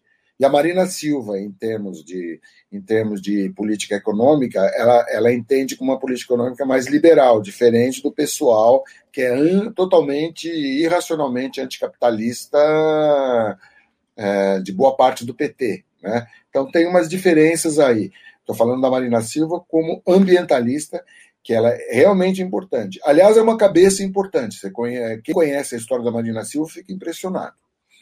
Era analfabeta até os 14 anos. O que a mulher exibe de conhecimento hoje, sendo que ela começou bem mais tarde, é impressionante. Ela não é um ser perfeito, não é isso, não é uma deusa mas é uma, é uma das cabeças mais importantes desse país, junto com Leonardo Boff, que eu acho que é uma cabeça muito importante para esse país. Ó, oh, complementando o que você falou né, de Cubatão, o JP Bonfim falou aqui: Cubatão foi considerada pela ONU a cidade mais poluída do mundo nos anos 80. Devia ser, cara, porque não dava para ficar. Era assim, era irrespirável. Era irrespirável. Agora eu vou fazer um jabá pro Marcelo aqui. Quem quiser escutar Lua de Mel em Cubatão, eu coloquei aqui no, nos links comentados o, o clipe, ó, o, o show, o Marcelo cantando no show do Premier, ó, o Lua de Mel em Cubatão, vale a pena, tá aqui nos links comentados. Fiz jabá aí, Marcelo. Ah, obrigado. Precisava de um canal do Premier, hein? Por que, que não rola um canal do Premier? Porque ninguém aqui mexe com internet, etc, etc. Como é que é? Porque ninguém mexe com. Você mexe não, com Vocês têm. Deixa eu te perguntar, eu nunca perguntei, boa. Vocês é, têm esse material? Vocês têm, têm material de arquivo com vocês? Claro que temos. Muita coisa? Eu não sei. Não sei o que é muita tá, coisa. tá digitalizado? Não sei. Precisar. Não tem nada organizado, cara. Oi? Bom, Dimitri, não, não, porque eu tô falando. Eu tô falando. Vamos, vamos, se quiser eu ajudo nisso. Vamos colocar isso no ar no canal do Premium, oficial. Isso, putz, seria muito legal ter isso daí, entendeu? Conversa com o pessoal, conversa com o pessoal e vamos, vamos. Se quiser eu ajudo, tô te falando. Me, me tá proponho aqui ajudar. Tá bom. Eu, é, barat... Baratinho, baratinho, cobra baratinho. Não, sim, te, te ajuda numa boa mesmo. O senhor deve... Galvez Babate, uma parte de sua dívida. com Mas é sério, falando, falando sério mesmo, converse com o pessoal. Se tiverem interessado, eu, eu ajudo isso daí, porque eu acho que tem que ter, tem que Esse material vocês têm que, ter, é, tem que disponibilizar. Assim, é um negócio legal, é um conteúdo bacana. E conversa lá. É, foi um parênteses. E com, comenta aí o pessoal que está ouvindo. Comenta aí. Vocês querem ver o canal do Premier? Ao, comenta aí. Queridos, aos queridos uh, telespectadores, youtubers, etc, etc que coloca no link é, tem uma música que a gente que eu fiz o arranjo e ela é bem ah. atual com relação à, com a questão ambiental até porque ela utilizou para ser feito esse arranjo o roteiro que eu fiz para organizar o arranjo a letra ela fala de um jacaré um jacaré hum. consumista ah. é, eu não vou não vou dar spoiler né qual que é como que chama mesmo? também é gente jacaré também é gente Premier Jacaré. Jacaré ah, tá, conheço. É difícil, na verdade, acho que é, você não vai encontrar um link individualizado dessa música, você tem que ouvir o Melhor dos Iguais, que tem alguém que postou todo o disco. Lá no meio tem o Jacaré também é gente. Tá vendo? É isso que eu falo. O pessoal posta todo o disco e não vai nada para vocês, entendeu? Vocês têm que ter um canal oficial de vocês. Tem que ter. Ah. Jacaré também é gente. Eu vou, eu vou postar aqui. É, mas é, tá no melhor dos iguais, que é o, que é o LP. Olha só. Tá aqui, tá no. O, ao vivo ainda não. Quando terminar a gravação aqui, vai estar tá tudo nos, nos links comentados, tá? Daqui a pouco o pessoal vê. Vou, vou colocar. Mas eu acho que vale a pena, hein, Marcelo? Pensa nisso. É, olha, o, O Douglas KM falou aqui. O Benjamin Beck vira e mexe cita, cita o Premier. Olha aí. Não conheço. O que é o Benjamin, Benjamin Beck? Benjamin Beck. Você também não conhece? Fala aí, Douglas, comenta aí quem é. Premier, uma das maiores bandas do Brasil, hein? Não é porque o Marcelo tá aí que eu tô puxando o saco, eu tô, tô falando sério. É, Olha lá, ó. Vou bater uma dívida. JP Bonfim falou aqui: poderia ter um canal do Premier, sim. Olha aí. Tem que ter, meu. Não, não é possível. Você tem, tem que pensar nisso. Olha, eu acho que vocês nunca pensaram nessa ideia. Ó. Amadurece isso daí, dá para fazer. Eu ajudo vocês a fazer bem rapidinho. Vamos, vamos colocar isso daí no ar. Vai ser Bom, bacana. Beleza, depois, bacana. A gente, depois, A gente, conversa, a gente acerta Bom, o jabá. Faz o seguinte. É, agora eu queria fazer um negócio com você, Marcelo, uma brincadeira. Eu vi. Eu vi eu naquele. brincadeira, Dimitri, eu sou sério. Eu tava assistindo o programa do Porchat, aquele Que História é essa, Porchat? E ele faz, todo o programa, ele faz uma pergunta no final, uma, algumas perguntas, e a pessoa responde. É, e eu acho que isso é muito legal, assim, é uma brincadeira muito interessante. Eu não fiz aqui no Sem Freio, mas eu vou copiar o Porchat aqui nas perguntas e tem uma pergunta que ele não faz. Por aquela coisa eu... assim, uma, um, um, uma cor. Um é tipo isso, é um bate-bola, mas é um bate-bola legal. Quem faz não. isso? Né? No programa dele é o Arrigo Barnabé que ele tem na cultura. Eu achei super engraçado, porque isso é mais antigo que andar para frente, mas vamos lá. Não, mas não é isso. Tem umas, é são umas perguntas interessantes que ele faz aqui, que eu acho que, que, que é interessante, que, que gera, gera conversa. Então, po posso fazer? São algumas perguntas aqui. Vamos lá. Não, é, eu me recuso a responder qualquer pergunta que eu não queira responder. então tá, ó, vamos lá. O... Eu tenho um habeas corpus. Habeas corpus. Vamos lá. Primeiras lembranças de infância. Vixe, cara. O seio da minha mãe. Pensa aí. Não, eu falei? É assim. Hã? Eu falei. Primeiras lembranças de infância? Tá bom, é. É, não, a primeira lembrança que eu tenho, isso é sério mesmo, é o seio da minha mãe. Eu lembro. Ah, você lembra, assim? Eu lembro, eu lembro, eu lembro do bico. Negócio Olha maluco. Só. Eu lembro, era mas eu lembro, tá? tá? É uma memória das memórias indeléveis. Me lembro de. Me lembro no Pequenópolis, eu estudei né, no, no Jardim da Infância, no Pequenópolis. A gente pegou, eu devia ter o quê? Três, quatro anos, a gente adorava o gira-gira. Aí uma das professoras resolveu pegar e brincar com a gente no gira-gira. Só que molecada é punk, né? Daí zzz, mulher ficou tonta, largou, se estatelou no chão e eu vi o vestido dela fazer assim, e vi pela primeira vez uma calcinha feminina. A calcinha não me fez negócio, mas foi a coisa que eu me lembro que passou assim, nossa, foi até a calcinha tá aparecendo. Essa é uma lembrança da minha primeira paixão, que eu não vou falar o nome, que assim, que eu tive uma paixão, nossa, como eu era, como eu era apaixonado por aquela menina, assim. Também nesse jardim da infância, assim. Olha. É gozado quando você é criança, bem pequena, você tem uma paixão pelo sexo oposto. Depois passa, você começa a achar que todas elas são umas idiotas.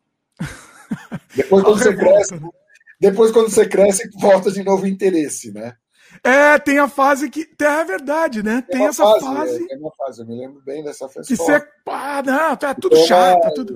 Foi uma paixão e um namorico bem curtido, assim, bem bacana.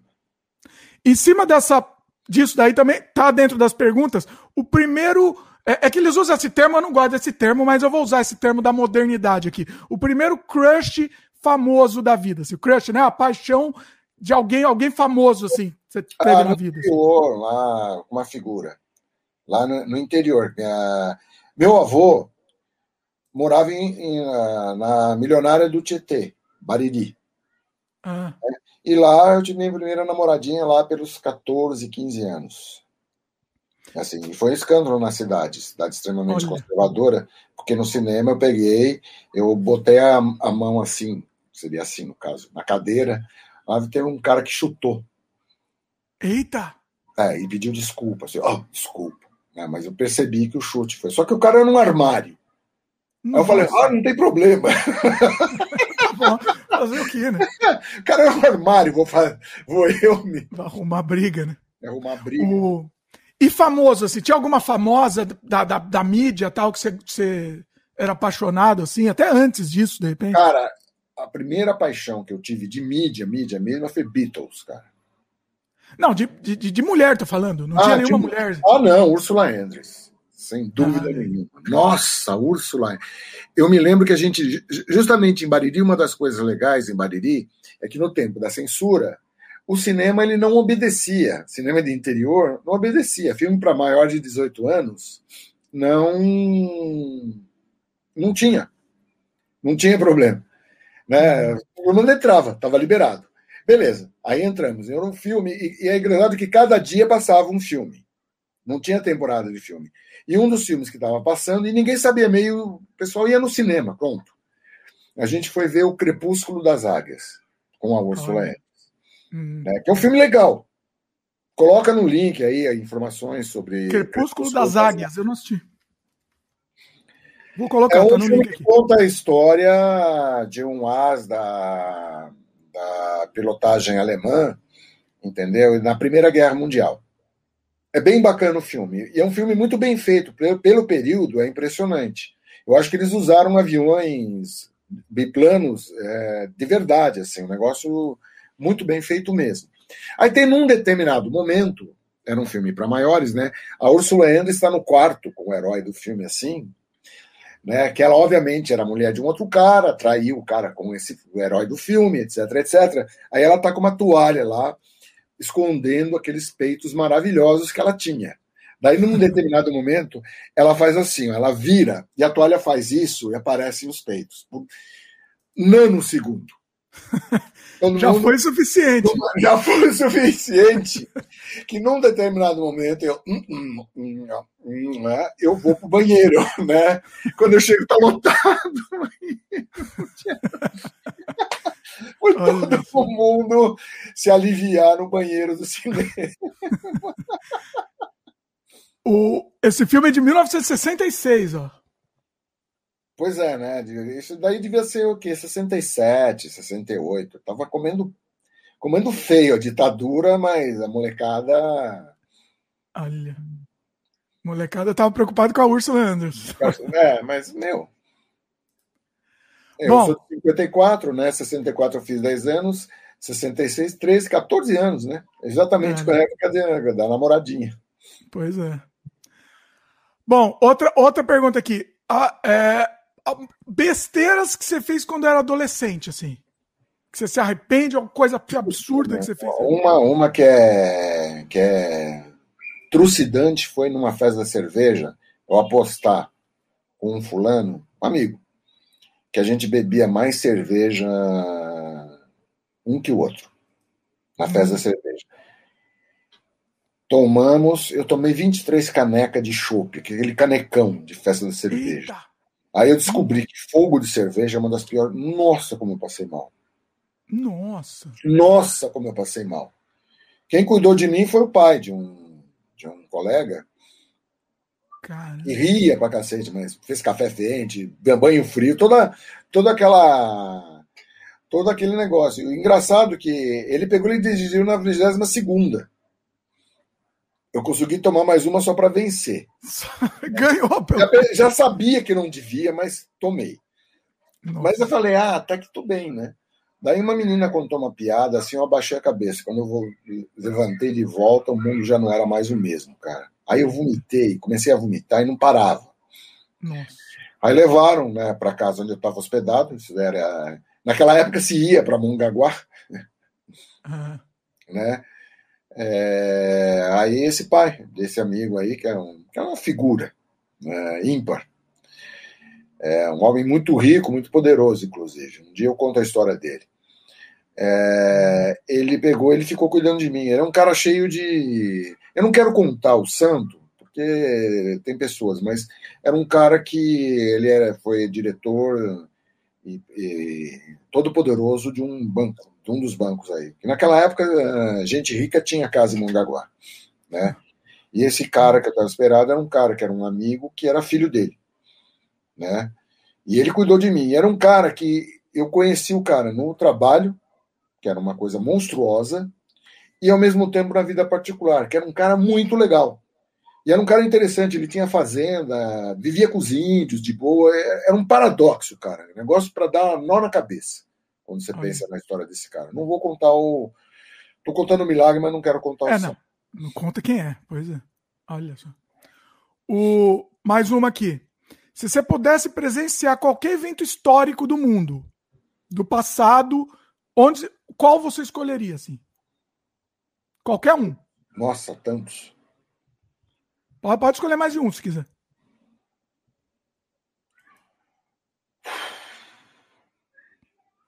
É que eu tô. Eu acho que essas... é, não, fiquei lotado, sei lá. A, a inauguração da pirâmide de Queops. Olha aí. Imagina, né?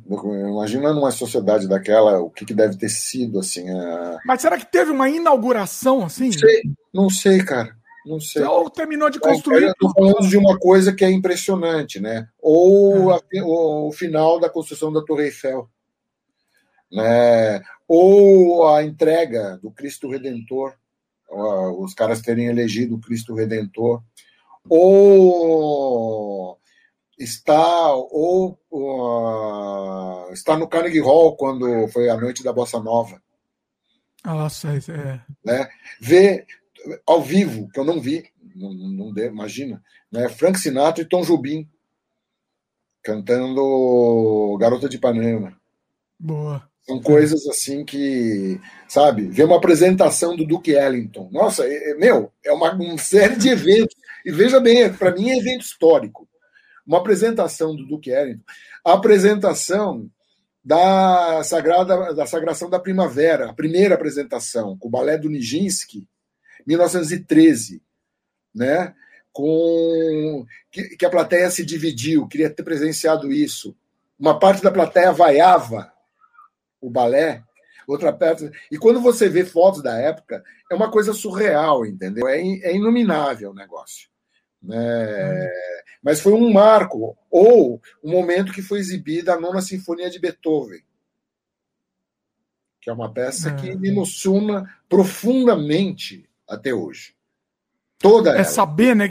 Você oficialmente sabendo que é a primeira vez, né? Que tá Ou ver uma passagem também com Beethoven, em que ah. tinha uma coisa assim muito interessante na música, que é na, na, época né, do romantismo, que o pessoal costumava pegar e a, a, a, abanar é, o lenço, dizendo para o autor que chorou. Olha. E o Beethoven, numa das apresentações, agora não me lembro que sinfonia que foi, e o Beethoven ficou puto, foi com o Goethe. Porque Sim. o Goethe, que o Beethoven ah. tinha em alta conta, Beethoven era um puta chato que achava que ninguém estava à altura do gênio dele. É bem provável que ele tivesse razão, mas, mas um dos poucos que ele respeitava era o Goethe. Então ele manda uma carta para o Goethe, né? Hum. Absurdamente contrariado do Goethe ter feito aquela demonstração de emocionalismo barato, né? Eu queria ter visto a cena das pessoas todas assim abanando o lenço, que, que era uma maneira de dizer, pô, você é demais, você é bacana, etc. Só que o, a, a anta para esse tipo de coisa do Beethoven não entendeu. Aliás, o Beethoven tinha várias antices. Uma delas foi ter tratado mal o Rossini, o Rossini era, don, era fanzoca de carteirinha do Beethoven. Todo mundo era fanzoca de carteirinha do Beethoven pelo que ele fazia, né? A pessoa era insuportável, mas a obra era maravilhosa. Aí o Beethoven desdenhou, assim, esnobou, humilhou mesmo o Rossini. Caramba. Né? E, mas graças a essa humilhada que o Beethoven deu no Rossini, nasceu o Guilherme Tell que é uma das obras mais fantásticas que um ser humano já compôs. Olha. Se compara, na minha opinião, a várias das obras de Beethoven. Guilherme Tell do Rossini é uma coisa que todo mundo devia ouvir, principalmente o, início, porque todo mundo conhece as coisas mais evidentes, a tempestade, ou logo após a tempestade, ou o galope. Todo mundo conhece isso. Mas o começo, o mais fantástico da ópera toda, da, da Overture, né? Que é uma ópera. É, a Overture é a abertura, para quem não sabe. É, feito com oito violoncelos. E um violoncelo, só, só violoncelo.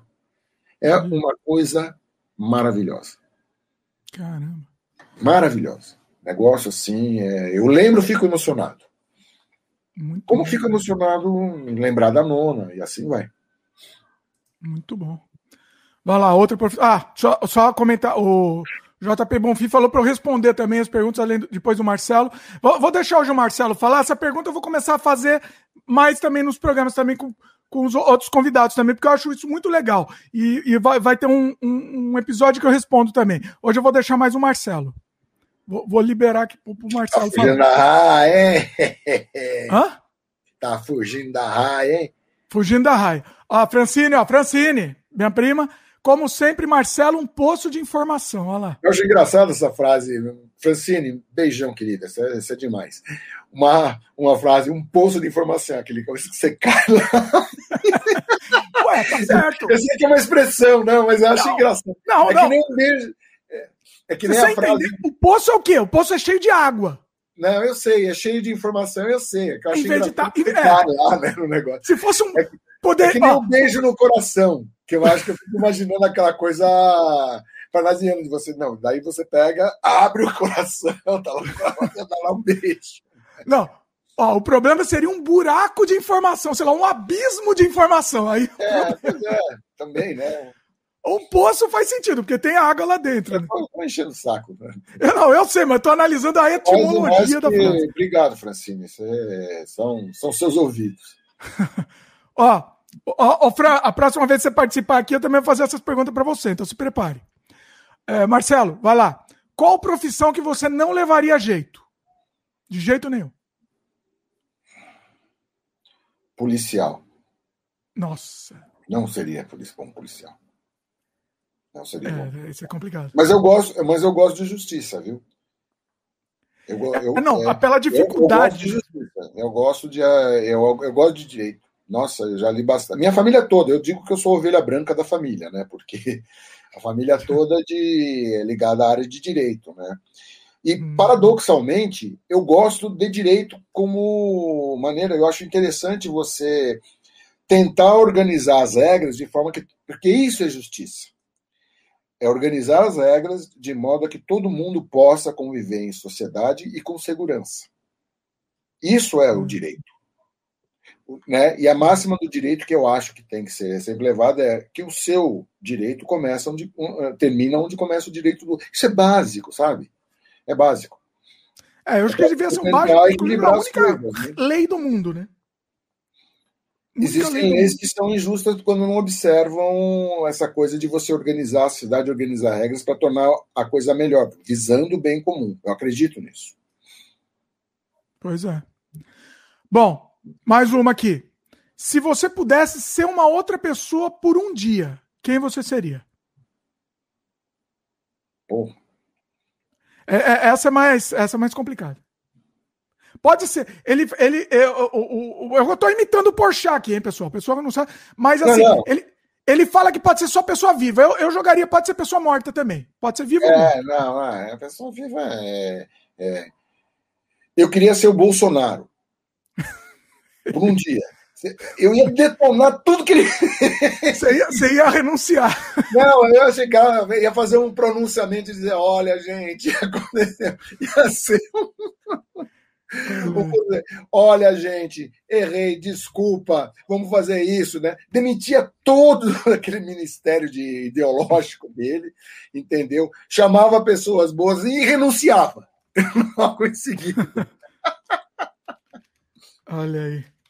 Ó, essa o Porchat não faz, essa eu, eu criei agora, essa daqui. E se você pudesse conhecer uma pessoa famosa, qualquer uma, viva ou morta, Nossa, tem. É... Eu queria conhecer a. Como é que é o nome dela? A Jazinda. A Jazinda, primeira-ministra da Nova Zelândia. Ah. Jazinda, não lembro o sobrenome dela.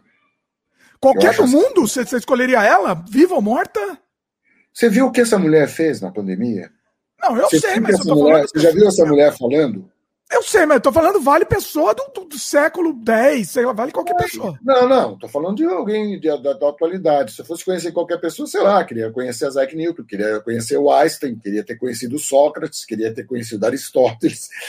É, aí, aí, fica mais difícil, né? Abre muito é. leque. Não, pois é. Né? Queria conhecer Napoleão Bonaparte para entender. Né? Queria ter conhecido. Queria ter conhecido Dom Pedro, Dom Pedro II. Olha aí. Dom Pedro II, eu acho, eu acho um personagem fascinante, Dom Pedro II, um monarca europeu vivendo aqui na América Latina. É. Assim, e eu acho super interessante. Né? E segundo dizem, ele era um cara, um cara antenado nas coisas. Né? Pela, né? Pelo que ele trouxe, porque ele procurou trazer, etc. e tal, né? o Brasil teve muita sorte com o Pedro II. Podia ter sido um Bolsonaro. Assim como teve azar com o Bolsonaro, teve muita sorte com o Pedro II. É. Não, não somos monarquistas, né, Marcelo? Bem claro. Não, não sou monarquista. Mas, assim, eu concordo com os monarquistas que uma. É que o problema é que o, a roda da história anda, né? Se a monarquia tivesse permanecido, eu não seria, eu não, eu não votaria para acabar desde que ela mantivesse, desde que ela tivesse os mesmos moldes da monarquia britânica, porque uma das, um dos fatores de, você sabia que a Suécia é uma monarquia? É. Ninguém é. nem sabe, né? Ninguém nem, nem é, sabe. As pessoas não, não se tocam, né? A Holanda é uma monarquia. É. Só que o rei reina não governa. Esse modo. E, outra, e eu concordo com os conservadores monarquistas que eles usam isso para tentar impor uma questão monárquica. Né? Aí é desonestidade intelectual. Mas um rei que dá um bom exemplo que funciona, porque exemplo é fundamental para o povo. Por que, que nós temos problemas também terríveis hoje em dia? Porque nossos líderes dão péssimo exemplo. É, mas meu, meu problema, não vamos entrar no assunto monarquia, mas meu problema com a monarquia é a hered, hereditariedade. Não, para mim, é se o rei reina não governa, essa questão da hereditariedade, ela fica diferente porque você tem um parlamento, você tem um primeiro-ministro, o governo. Não. Tudo bem, mas tudo bem, mas alguém já nascer em berço esplêndido, para mim, é absurdo. Isso. Isso não, não é complicado. Bem, porque a, a, coisa funciona de uma outra forma. Vê, dá uma avaliada, dá uma analisada de como é a monarquia britânica, ou a monarquia espanhola mesmo, ou a monarquia sueca, entendeu? Para você entender o que eu estou falando. Porque é, as pessoas têm muita ideia de rei, aquele do, do, do Jô Soares. Sois rei, sois rei entendeu? Todo mundo ainda pensa no monarca absolutista. Isso não existe. Alguns lugares tem. Tem gente que quer ser monarca absolutista. Bolsonaro quer ser um monarca absolutista. Pode ter certeza que é o sonho dourado do, do, Bolsonaro era ser coroado rei. Assim como outros líderes africanos, ditadores, né, têm um sonho monarquista. Isso é, isso é um sonho monarquista. Pior pois até, é. né? E não nasceu em berço esplêndido. Então, há coisas e coisas. Cada, cada coisa é uma coisa, outra coisa é outra coisa. Pois é. Ó, o Gustavo comentou aqui, né? Que você falou do queria ser o Bolsonaro. Ele falou: ser o Bolsonaro e fazer uma transmissão oficial com a bandeira LGBT no final, assumir gay. No final. E, gente! ó, ó, ó, tá ok? Perfeito, perfeito. Fazia tudo, tudo aquilo, pegava assim, dava essa festival, fazia o festival gay e renunciava. renunciar. Tem que terminar renunciando. É, não, tem que terminar renunciando, porque no dia seguinte ele voltava a ser o que ele for. a Francine deu uma ideia genial também. Essa pergunta já vou adicionar no meu, no meu padrão de perguntas aqui. Ela falou aqui: pergunta para o Marcelo: se você tivesse uma máquina do tempo e pudesse mudar um momento histórico e, consequentemente, a história, qual você mudaria? Um parênteses que ela fez. Não vale a eleição do Brasil de 2018. Que aí é muito fácil, né? Eu não tenho conhecimento histórico para tanto, viu, Francine? Eu não. Eu, eu, a primeira coisa que me veio era a questão do. Mas eu não, eu não conheço tanto a, esse momento da história. Né, que foi eu, a primeira coisa eu tentaria mudar a eleição do Juscelino Kubitschek, mas eu não me lembro quem é que estava concorrendo com, com ele na época. Não sei se eu era o Lacerda. Não é o outro lá que depois assumiu também? Eu não lembro também. O, como é que chama? O que veio depois? João Goulart. João Goulart, não foi ele? É, não, acho que o vice, foi, ele foi o vice, né? É, Ou, sei lá, se eu pudesse mudar uma coisa, impedir o Jânio Quadros de ter assumido, sei lá. Achei aqui. Aqui é informação, hein? Informação. É, segundo lugar foi Juarez Távora. Távora. Távora. Távora. E terceiro lugar foi Ademar de Barros. É, o Ademar de Barros era uma figura meio complicada. Tá? Eu não, eu, olha, sinceramente, isso é uma falha que eu tenho. Eu não conheço tanto a história desse tempo para lembrar quais seria para fazer uma digressão de quais seriam as consequências se o Juscelino não tivesse sumido. Mas assim, os erros que foram cometidos no governo de Juscelino foram capitais. Parece, né, parecia no momento que seria, como disse, Brasília, uma cidade feita o carro, coisa mais anacrônica. O plano piloto, né, um e, ó. Olha que curiosidade, tá? O Juscelino ele ganhou com 35% em segundo lugar, o Juarez Távora com 30% ficou. E o Ademar de Barros, 25, quase 26%. Então foi é, muito é, pau, As coisas foram muito equilibradas, né? É. Eu não me lembro o Juarez Távora, que era general Juarez Távora, eu não sei se ele era conservador nem nada. Eu, não, eu teria que olhar uh, especificamente a história de Juarez para pegar e falar. Mas foi a primeira coisa que me veio, porque eu acho que a, a o governo Juscelino foi um uma catástrofe, mas era uma catástrofe não que não dava para se perceber naquele momento. Ele foi militar, tá? E ele era da UDN. É, a UDN já não. não, não né? Precisa ver também se, de repente, Juscelino não era coisa menos ruim naquele momento, né? É, talvez. É, o Ademar também. O Ademar olha, uma, uma, coisa, a gente está falando de monarquia, e parece que eu sou, não sendo monarquista, por causa dos motivos que que, é, que levaram à proclamação da República, eu gostaria de impedir essa transi da transição, pelo menos a transição da forma como foi feita na proclamação da República do Brasil, que foram forças absolutamente reacionárias que tiraram Dom Pedro II. Que foi, um, no fim das contas, foi um golpe também, né? Um golpe, né? Foi um golpe. Um golpe. Uhum. Um golpe feito por idiotas de uma maneira idiota. É. O, o Ian Peregrino também confirmou aqui que ele era mi militar, né? É, o, o JP Bonfim falou aqui que ele gostaria de mudar o rumo das caravelas do Cabral. É, outra coisa que poderia ser, na verdade, é mudar o rumo, é, sei lá. É, na verdade, é fazer com que o Brasil não fosse colonizado por Portugal, mas não por ser Portugal, tá? Por causa do motivo que, das motivações que faziam Portugal e a, além mar. É, foi uma colonização de. É, de, queria, de, queria que o barco né? britanos tivesse errado o, o, rumo e viesse parado nas costas do Brasil, que eles montassem os Estados Unidos aqui. é. Qual a diferença? Qual a diferença? Ou que os australianos. É, é, o que eu estou querendo dizer? Quando o pessoal veio para o Brasil, pessoal, Portugal só queria o Brasil para é, é, predação, predar para explorar. Não era Sim, pred é, predação, total. E os Estados Unidos começam, e o início é tudo, cara. Né? Assim como a Austrália, a Austrália foi, um, é, foi gente que foi para lá para colonizar a Austrália, para viver uma nova vida. Assim como nos Estados Unidos. O Brasil não, o Brasil foi selecionado para ser predado. Sim. Então esse início fez toda a diferença. É, eu diria ou a Inglaterra colonizar o Brasil ou a Holanda conseguir conseguir dominar, né? Que a Holanda é, veio. O projeto do Nassau, que não era nem um santo, porque o que ele fez na, na, na Ásia foi horroroso, não é?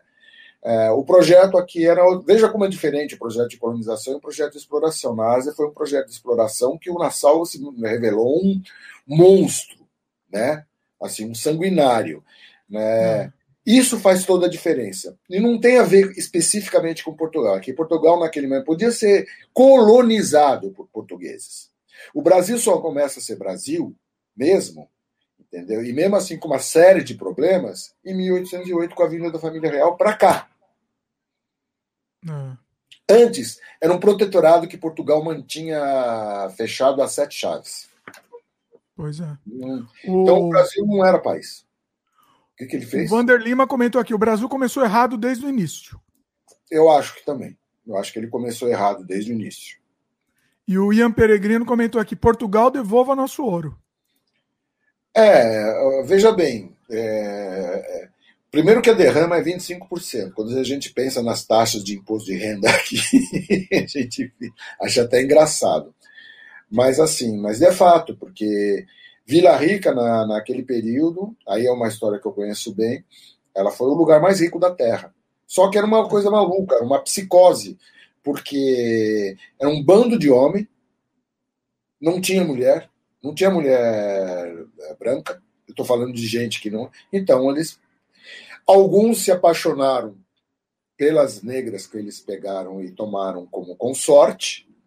Caso de Chica da Silva. Chica da Silva foi uma mulher realmente poderosa. Sim. E pela história era fascinante mesmo, né?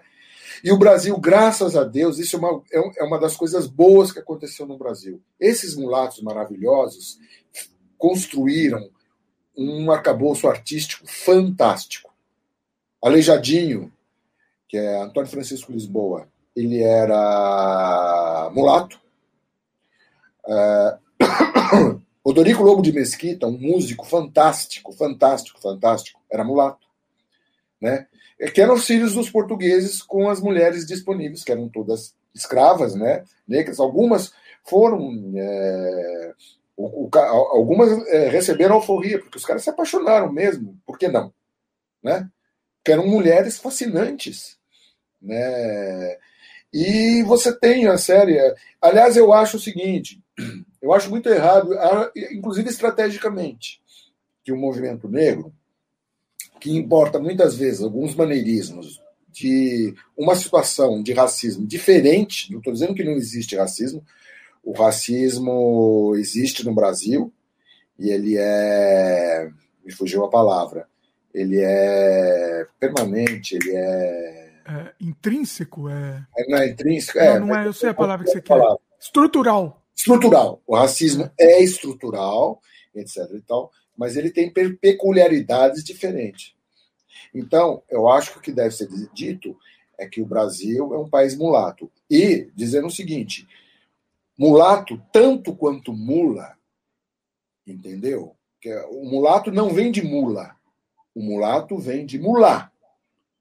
E mulá, na, em árabe, é aquele que é fruto de duas raças. E a mula é a mesma coisa. É uma mistura. E mistura. mistura. A palavra acho que advém de mistura, é isso? Mistura, exatamente. Então ela não tem necessariamente uma conotação pejorativa. Deram uma conotação pejorativa no sentido de que acho que isso daí vai beneficiar um movimento. E daí todo mundo, inclusive, é, você não pode esquecer, esquecer que quando uma pessoa é mestiça, existe o DNA dos dois. O DNA africano e o DNA europeu ele é fruto dessas duas coisas. E abençoada mistura. Machado de Assis é fruto dessa mistura. Sabe? Uhum. Só os racistas é que acham que isso é fator de empobrecimento. Sabe? Eu acho que, inclusive, pensando geneticamente, entendeu? É, um é muito melhor. enriquecimento para a mistura de raças. Pensando unicamente geneticamente, inclusive, é muito é, melhor é, para a humanidade, né? Evolução. Muito melhor, é muito melhor. É. Você produz seres humanos mais, mais fortes. Vai. E outra, quando você faz aquele, aquele mapeamento genético, você vê que todo mundo tem, inclusive de neandertal, sabe? Então, todos esses conceitos de você pegar e, e, não saber lidar com a diferença, porque racismo, na verdade, é isso: você não sabe lidar com a diferença e lida mal com a diferença, e isso, isso induz ao preconceito entendeu? Uhum. E o que eu acho isso um absurdo, eu acho, eu me sinto profundamente agredido com o racismo. Isso foi motivo de briga, uma briga feia com meu pai, que uma vez eu tive. Ele, que meu pai, como eu falei, ele fazia essas brincadeiras. O que, que ele fazia? Ele chamava o pessoal de cor preta de canadense. Ah, só podia ser canadense mesmo. E ria, porque ele julgava. Ninguém entendia. Eu, é. perdi a paciência, cara. Eu falei, né, eu, eu, chamei ele de merda, cara. Foi foda, foi feio. Uma briga feia. Estava em Águas de Lindóia, quando meu pai morava lá. Foi muito feio o embate. Assim. Mas foi bom que, pelo menos na minha frente, ele passou a maneirar, ele, por um lado. Porque ele é. começou a parar com esse tipo de coisa que me irritava profundamente, sabe? Porque é, é, é, muito é, é, é, muito medíocre isso. E não tem. É, então, é, é, muito complicado porque não tem nem argumento, né? Não tem, não adianta. Porque não vai ter o que loucura. É, a cabeça da pessoa já é assim, não tem jeito. Não, não tem como. É tão louco quanto a ignorância é louca. A ignorância é, uma forma de loucura, sabe? É uma. Essa ignorância crassa, sabe? Que gera, de novo, a coisa mais presente que a gente tem, gera Pazuelos, Bolsonaro, os filhos do Bolsonaro, que é filho, né? Ele deformou a, os filhos para serem é, assim. Procriando, né? Tá procriando. É. Pois é. Não, que é Vamos os comentários né? aqui, Marcelo. Ó, chegou o Glaudston, inclusive Glaudston, que é membro, chegou agora. Glaudston, tem coisa nova aí para os membros. Dá uma olhada lá depois e vai ter coisa. Vai ter logo, logo muito mais novidade aí. Uh, o comentário do Ian né? Que ele tinha falado Portugal devolva o nosso ouro. Aí o pessoal com, com, complementou em cima. Aí o Vander Lima complementou: Inglaterra devolva nosso ouro. Aí veio o Gustavo e complementou: Vaticano devolva nosso ouro. e por aí vai. O Vaticano até que não levou tanto, viu? Não? Porra, até, meu querido! Até que, não, perto do que levaram, perto do que a Inglaterra levou, por exemplo, né? É, mas a Inglaterra levou mais ouro de Portugal tudo bem, era ouro brasileiro, porque o ouro de Portugal é, era ouro brasileiro. É a mesma coisa. Né? Mas mais ouro de Portugal, né? É, é, que história é uma coisa dinâmica. Todas essas frases, elas podem ter o seu efeito, etc, etc, mas elas sempre são imprecisas. Por que, que elas são imprecisas? Porque a situação do qual elas estão se referindo é muito mais complexa. Né? É. O ouro que era levado do Brasil era 25%. Daí 75% do ouro ficam aqui. Não sei se vocês sabem. Aí o que acontecia? Você tinha Vila Rica como o lugar mais rico da terra, e era.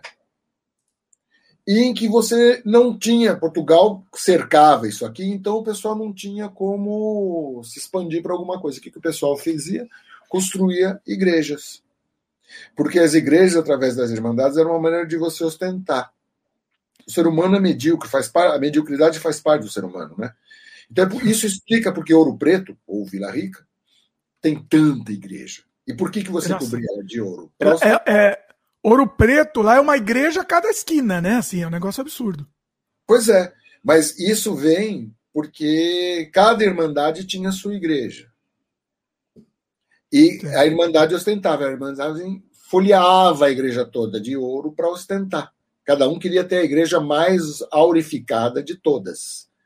Então, quem esteve em Ouro Preto vai, entender, vai saber do que a gente está falando. Meu, você olha, você vê uma quantidade de igreja, foi a primeira coisa que. Quando eu conheci Ouro Preto, é interessante você ir para os lugares, né? Porque eu soube dessa história toda de Ouro Preto, comecei a pesquisar, por quê? Porque eu vi um monte de igreja em Ouro Preto e quis buscar a explicação. Nossa, não faz sentido ter tanta igreja. Assim como não faz sentido, na verdade, alguém construir, desenvolver uma cidade naquele lugar cheio de pirambeira, né? Só por causa do garimpo, porque ninguém. É, se eu morasse, eu, eu, gosto muito de Ouro Preto, mas eu preferiria morar em Mariana, que eu acho uma cidade muito graciosa e mais plana, né? Mais acessível, né? É, eu, Marcelo, inclusive, eu vou registrar que eu e o Marcelo fomos para Ouro Preto fazer um trabalho em 2006, lembra? 2006. É. Fomos tirar, tirar foto lá tal, que era um. Pouso do Chico Rei, que aliás é uma pousada histórica. Sim. Histórica em vários sentidos. Lá ficou Pablo Neruda, ficou Vinícius de Moraes. Sim, é, é tem uma série de coisas. Ricardão continua lá. Continua? Continua. Tem, tem contato com ele? ele? ele? era o neto, né, da Liliara. Essa pousada realmente, a gente não tá brincando, cara. Tem muita história.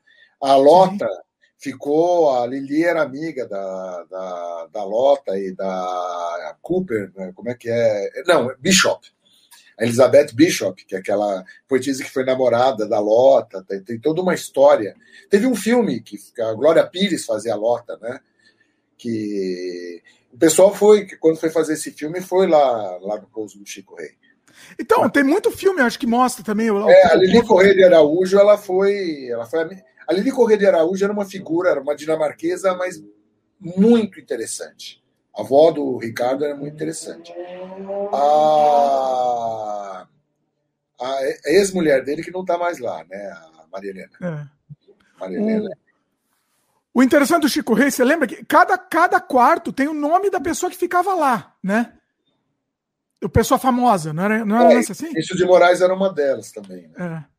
Muito, é então, muito legal.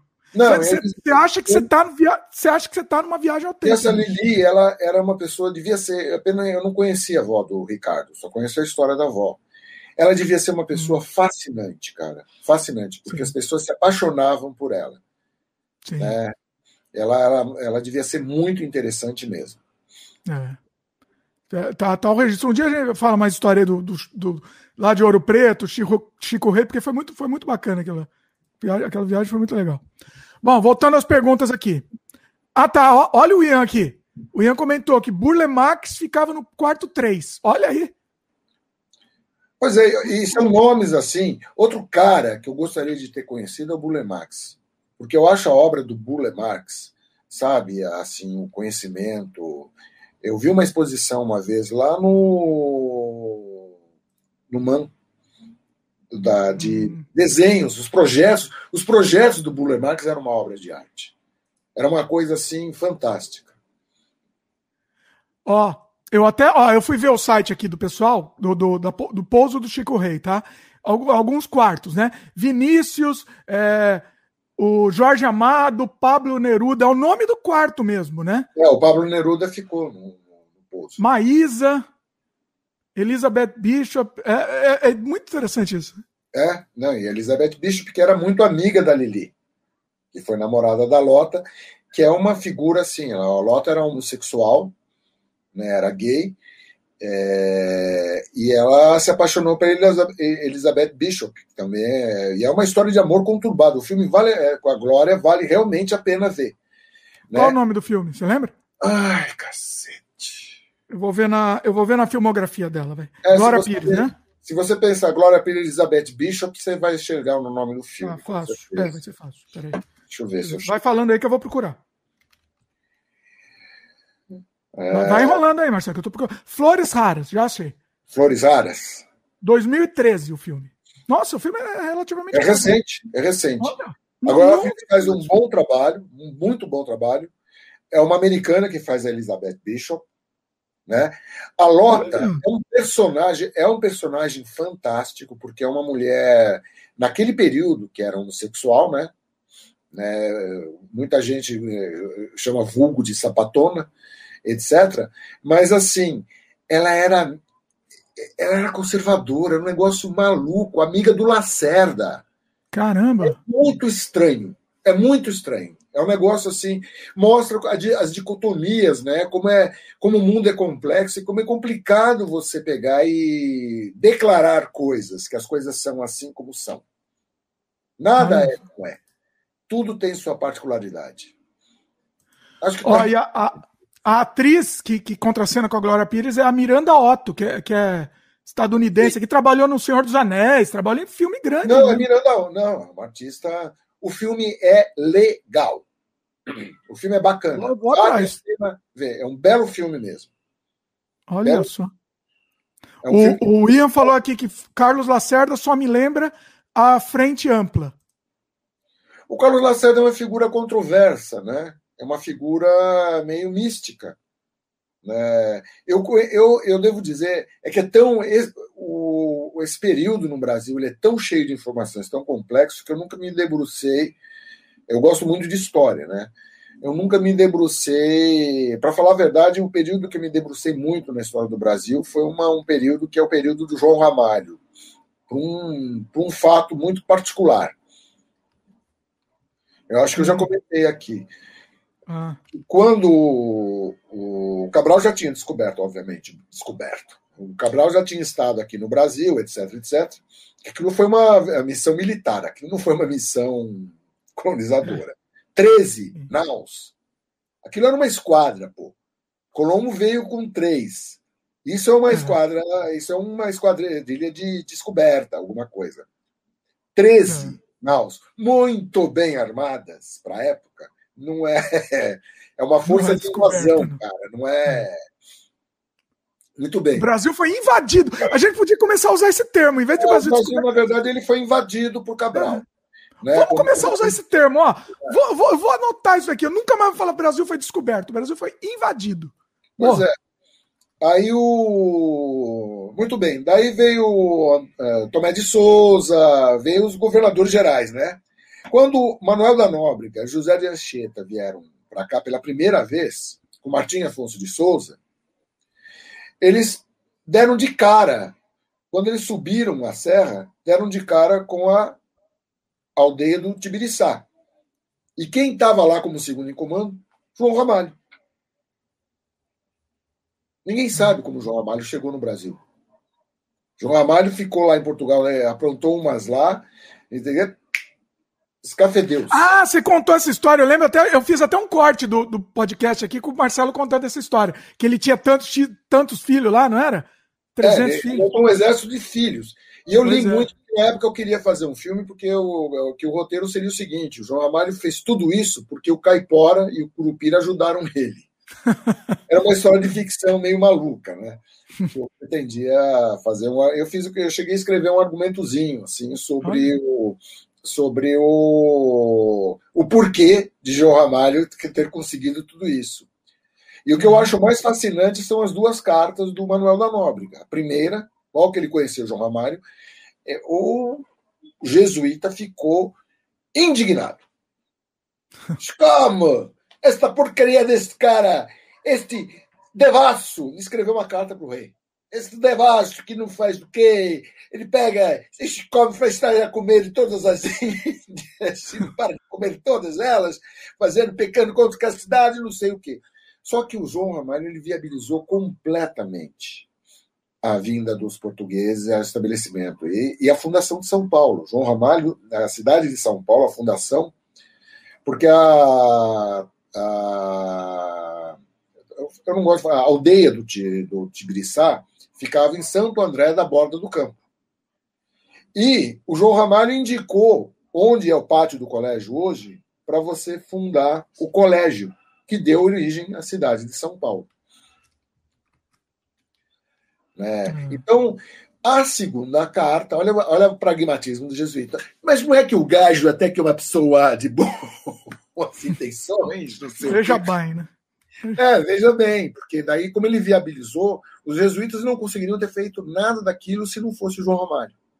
Então, esse mistério que tem em torno da. Como é que ele some de Portugal e reaparece aqui? Quem trouxe João Romário? Como ele veio? É, uma, é interessante pesquisar né, essa história, é muito interessante. É. Mas é muito. É, é, meio na conjectura, né? Não está muito. Tem, não, tem uns pessoal até hoje não. Tem muita informação, porque uma, as pessoas pensam, veem os portugueses como um bando de manés. Não é. Os portugueses eles, eles começaram no Brasil porque era um, era um conceito. Eles vieram aqui para predar. Ok. Nesse conceito, eles foram extremamente eficientes. A engenharia portuguesa é, é brilhante o esquema de comunicação, tanto é que nem Massal, nem os franceses conseguiram se estabelecer aqui, porque o esquema de comunicação dos portugueses era fantástico. Acontecia uma coisa no Rio de Janeiro, São Paulo já estava sabendo, não é que São Paulo era sede. A sede, era, inclusive, era na Bahia. Mas São Paulo, os caras despachavam portadores. No dia seguinte, o pessoal já sabia tudo o que estava acontecendo. Isso, para os padrões da época, era fantástico. Olha. Então, eles eram extremamente bons de comunicação, bons de engenharia. Né? Tanto é que os bandeirantes, bem ou mal, hoje são muito mal, mal vistos, porque eram escravocratas, etc, etc. Mas vamos isolar né, a, a questão. Né? E vamos também ver como é que, que eu acho, sou muito contra essa reanálise da história segundo os padrões filosóficos de hoje. É. Então você fica julgando as atitudes das pessoas segundo os padrões. Então, Monteiro Lobato vira racista, que eu acho isso uma estupidez sem tamanho. Então eu sou contra. A gente sempre volta com Monteiro Lobato aqui no canal também, né? Sempre tá, tá... É, eu sou contra derrubar, por exemplo, estátua de filho da puta, porque na época o conceito era outro. Então, mas eu, tenho que, eu acho que tem que tirar a estátua do filho da puta e colocar no museu, acho, sei lá. Não, eu acho que tem que pegar, manter a estátua se você quiser anexar, anexar a informação diante do que foi. Mas você não pode apagar a história. Quando você tira a estátua, Você apaga, inclusive, o período que ela foi elegida. Então, você mas você pode pôr ela no museu, né? Você pode tirar ela da do praça pública. Eu lá. acho que não, mantém na praça. Só em, eh, você, você usa como exemplo, você faz um museu toda a cidade. É. Sabe? O que um não pode ser perpetuada é a mentira. Você tem que você reconta a história, mas não tira a Ah. consequência. Porque naquele momento foi erigida essa estátua, naquele momento se pensava dessa forma. Senão você perde o momento. Você perde a história. E, na minha opinião, esquecer é a maior danação da humanidade. Memória é muito importante. Então você fica mudando o nome de coisas, entendeu? Eu acho absurdo. Naquele momento, naquele período, existia uma ditadura e tem que se falar o que foi a ditadura para que ela nunca mais ocorra. É, é. Mas tem que deixar bem claro, né? O pessoal problema é a mensagem não passar. Quando você. A minha questão é assim: se você. Quando você elimina a história, você não passa a, a, a mensagem. Aí você colabora para o esquecimento. Isso é um erro estratégico crasso de você pegar e mudar, por exemplo, mudar o nome, tirar o nome do, do, do, do elevado. Mudaram o nome do elevado. Isso foi uma coisa patrocinada pela esquerda. É burrice, cara. Mantém e diga. O elevado, elevado Costa e Silva, né? Elevado Costa e Silva. Virou elevado, acho que Juscelino Kubitschek, não é isso? Acho que é. Não sei. Não, nem sabia que tinha mudado o nome. Pelo amor de Deus, gente, mantém. Eu, ah, quem é Costa e Silva? Costa e Silva foi um ditador, um safado, um militar, blá, blá, blá, na época da ditadura. E é, Mas e é aí, veja bem, veja bem, eu entendo, porque aí você tá ovacionando, você tá lembrando ele numa, numa homenagem. É uma Tá. homenagem. Ele não tá. Eu falei alguma homenagem? Ó, ó, mud- o nome é, é Elevado Presidente João Goulart, agora o nome. João Goulart. Tá, você, né? Eu, eu tô com Juscelino. João Goulart, verdade. Entendeu? É, é, eu, eu acho uma burrice isso. É uma burrice. Sabe? É. Pega Eu o seu período. eu não sei. Eu acho que assim, nome período. de rua, ó. Nome de rua, nome de. nome de rua. Por quê? É um, é um Porque- nome da rua, você tá Porque homenageando. Além, além do transtorno que você causa aos moradores, vamos e venhamos, e, e projetos de nome, de mudar de nome de rua, você tem mais o que fazer. É que nem pegar e mudar o, o, o centro. Queriam mudar o centro cultural para. Queriam botar o nome da Elis Regina para tudo quanto é lado. Queriam mudar o nome de, do estádio do Maracanã para estádio. Queriam mudar o nome do Maracanã. Maracanã não pode mudar, né? Que é o Mário Filho, é o, o irmão do Nelson. Pois é, queriam mudar para estádio Repelé, que já- sendo que já existia. É, Olha. é estupidez, cara. Você apaga o período histórico, quer você queira ou quer não. Não, Você- mas veja bem, A figura, a- a figura do Costa e Silva não deve ser esquecida. Eu não estou falando em homenagear. Ela deve ser colocada no seu devido lugar na história. Foi um Então- cara que fez parte de um sistema ditatorial que oprimiu o povo brasileiro. Calma, vamos, vamos por partes. O Maracanã está homenageando o Mário Filho, que é irmão do Nelson, que, Nelson Rodrigues, para quem não sabe, que foi assassinado, o irmão dele foi assassinado tal. Eu sei, sei, sei, sei. um jornalista tal. E isso é uma homenagem justa, não precisa mudar o nome. Agora, no momento que você faz um elevado Costa e Silva, que você está homenageando um demônio, é melhor mudar. É melhor Veja mudar. bem, não- a homenagem é feita pela forma como você conta a história. Não é uma homenagem. Foi homenageado naquele período. Que período foi aquele? Foi um dos piores períodos. Cara, Eu posso fazer, então, mesmo- você vou perdida, fazer uma pergunta. Acabar com a história, porra. Calma. Fazer uma- Então vamos fazer um elevado Hitler. Pode? Fizeram? Não fizeram, mas se- se fizesse, tinha que mudar o Então, nome. pera um pouco. Então, pera um pouco. Então, você está comparando duas coisas que não se comparam. É uma visão pobre, Dimitri. É uma homenagem, Marcelo. Na minha opinião, é uma homenagem. Bom, é, eu- não acho. Não, Ó, foi, uma homenagem, foi uma homenagem de época.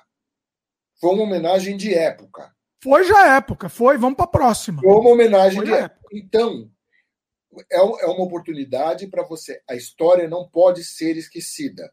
Porque quando aquele. Quem, quem foi Ah, João Goulart, é, João Goulart foi um presidente que não sei o quê.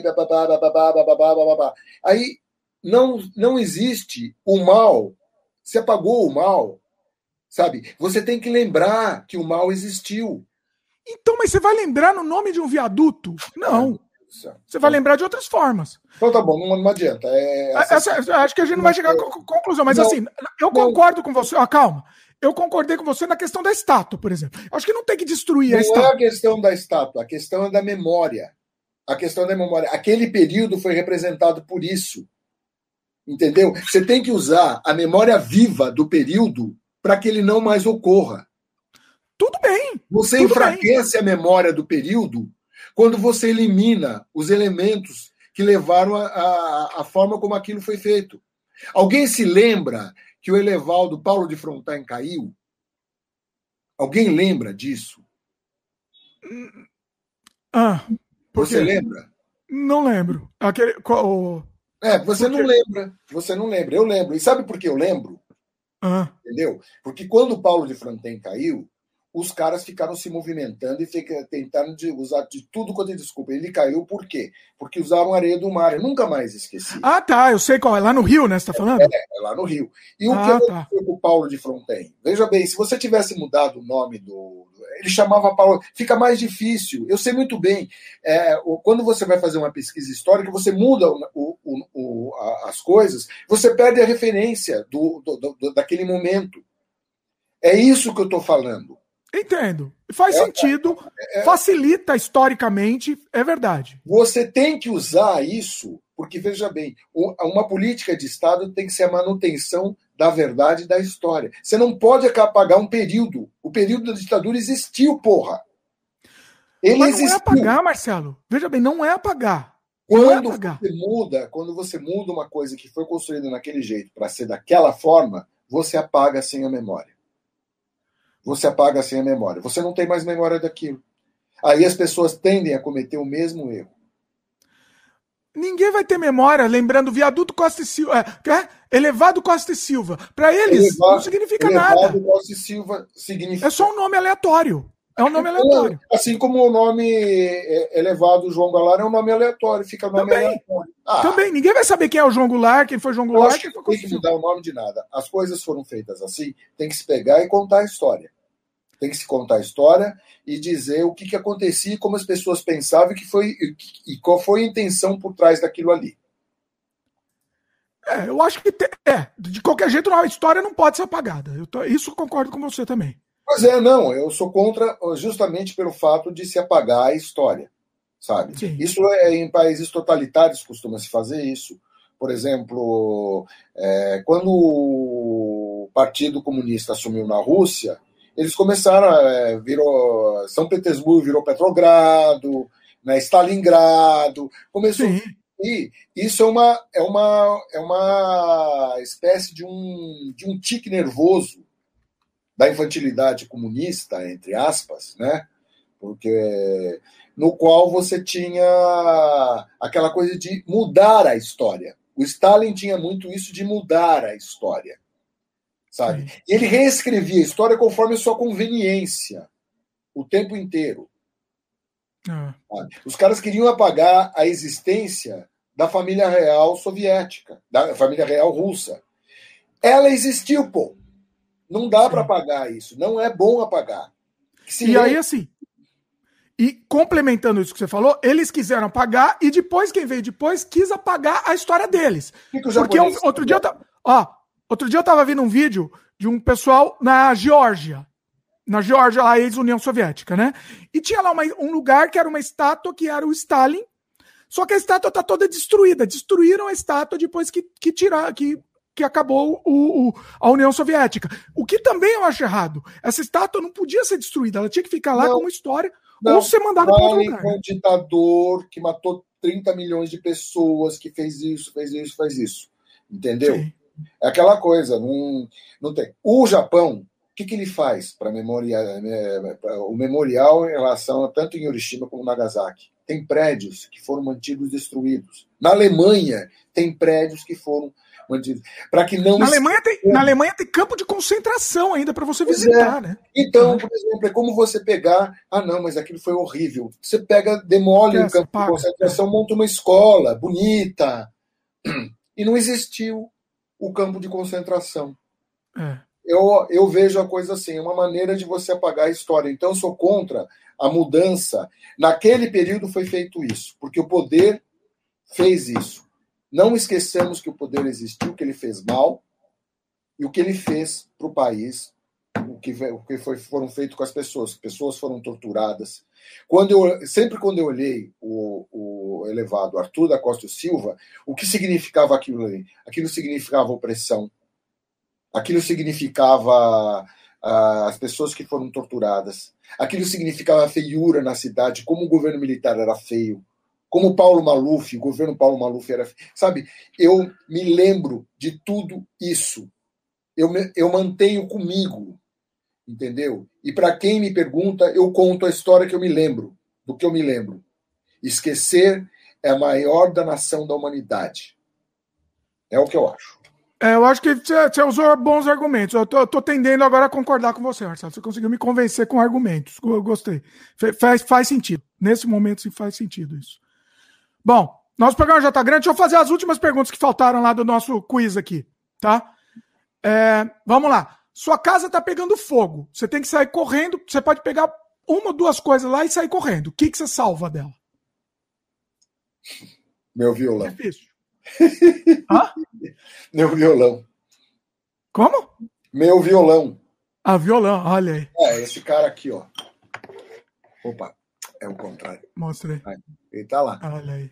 Eu tenho um xodó por esse violão, mas também ia levar o computador, meu, meu laptop, que tem minha história, ia levar, ia levar um monte de coisa, assim, ia ficar Um é, o, o, o, eu levaria, eu sempre falo que eu levaria meu HD. Eu sempre penso, ó, se, se tiver pegando fogo, já, já vou pegar meus, meus 500 HDs, né? É isso que me importa também. É, pois é, se conseguir carregar, né? Pois é. Uh, como você gostaria que o mundo acabasse? Assim, se o mundo acabasse, como você gostaria que fosse o fim do mundo?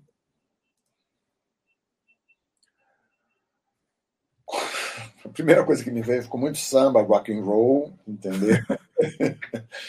Sei lá, meu. Eu, nunca, eu nunca penso na questão do fim do mundo, porque o fim do mundo, infelizmente, eu acho muito difícil o fim do mundo acabar de uma vez. Essa hum. coisa. A não ser que um meteoro, né? De novo. E o fim do mundo. E mundo, é bom lembrar que mundo não é planeta, né?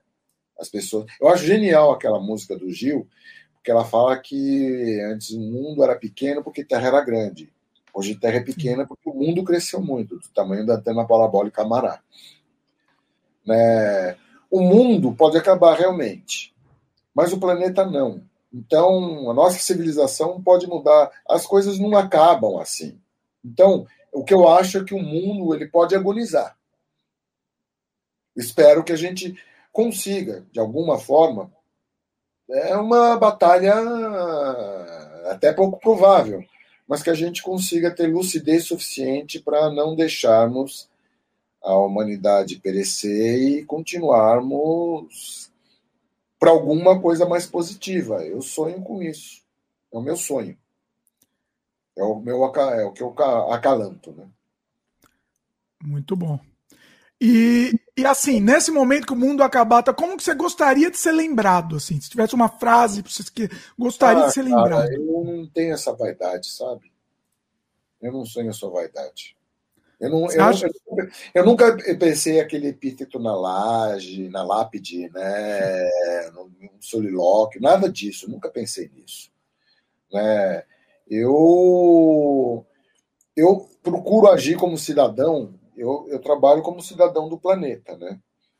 Eu acredito nisso. Por conta disso, além da, da, da, da questão de entender que as coisas mais importantes estão na, na ciência e nas artes, entendeu? Então, sou um habitante que trabalha por isso. O que eu puder fazer por ciência e arte é o que eu vou, é, é o que eu quero. Eu vou querer fazer isso até o final dos meus dias. É o que eu procuro fazer do jeito que eu puder. Né? Muito bom. Bom, nosso programa já está grande, só vou então para os comentários aqui para a gente encerrar, beleza? Comentário, chegou a Ivani agora, é, falou que acabou de entrar, mas vai assistir completo depois. Assiste aí, Ivani, que foi muito legal. A conversa foi muita coisa bacana. É, inclusive tem ouro preto na, na conversa, viu, Ivani? Ouro preto, Ivani, é verdade. Pois é. Ivani parte, parte integrante aí da, da questão de ouro é. preto. Rafael Adão comentou aqui: é um ciclo sem fim que controla o presente. É, quem controla o presente controla o passado, e quem controla o passado controla o futuro. É, um jogo de palavras. Faz sentido, não, faz sentido. É, é um, tudo bem, é um jogo de, mas é um jogo de palavras. Sim. O, o Ian é, comentou aqui, né, que você estava falando do, do, de mudança de nome e tal. O prédio do antigo DOPS no Rio foi tombado em homenagem às vítimas da ditadura. Mas não mudaram o nome do prédio nem nada e criaram um museu, um memorial lá, onde as células, as celas são preservadas. Verdade. Você pode ir no DOPS aqui no, no, no, no, que fica ao lado da sala São Paulo. Eu visitei, sabe? Que nem Sim. fizeram na prisão do Mandela, na África do Sul. É isso que tem que ser feito. E não muda o nome do prédio. O, prédio, o nome do prédio não foi mudado. Pois é. Ó, o, o Glaudston falou que ele, por isso que ele gosta do sem freio, que sempre tem o que aprender. Olha aí. Falando em ditadura, eu tenho que recomendar. Você já assistiu, Marcelo, o Marighella? Filme? Não. Não. Então, recomendo o filme, tá? Eu assisti há pouco tempo aqui. É, recomendo, é, vale a pena. É um filme urgente e importante de ser assistido nesse momento. Ele tem algumas falhas em questões históricas, né?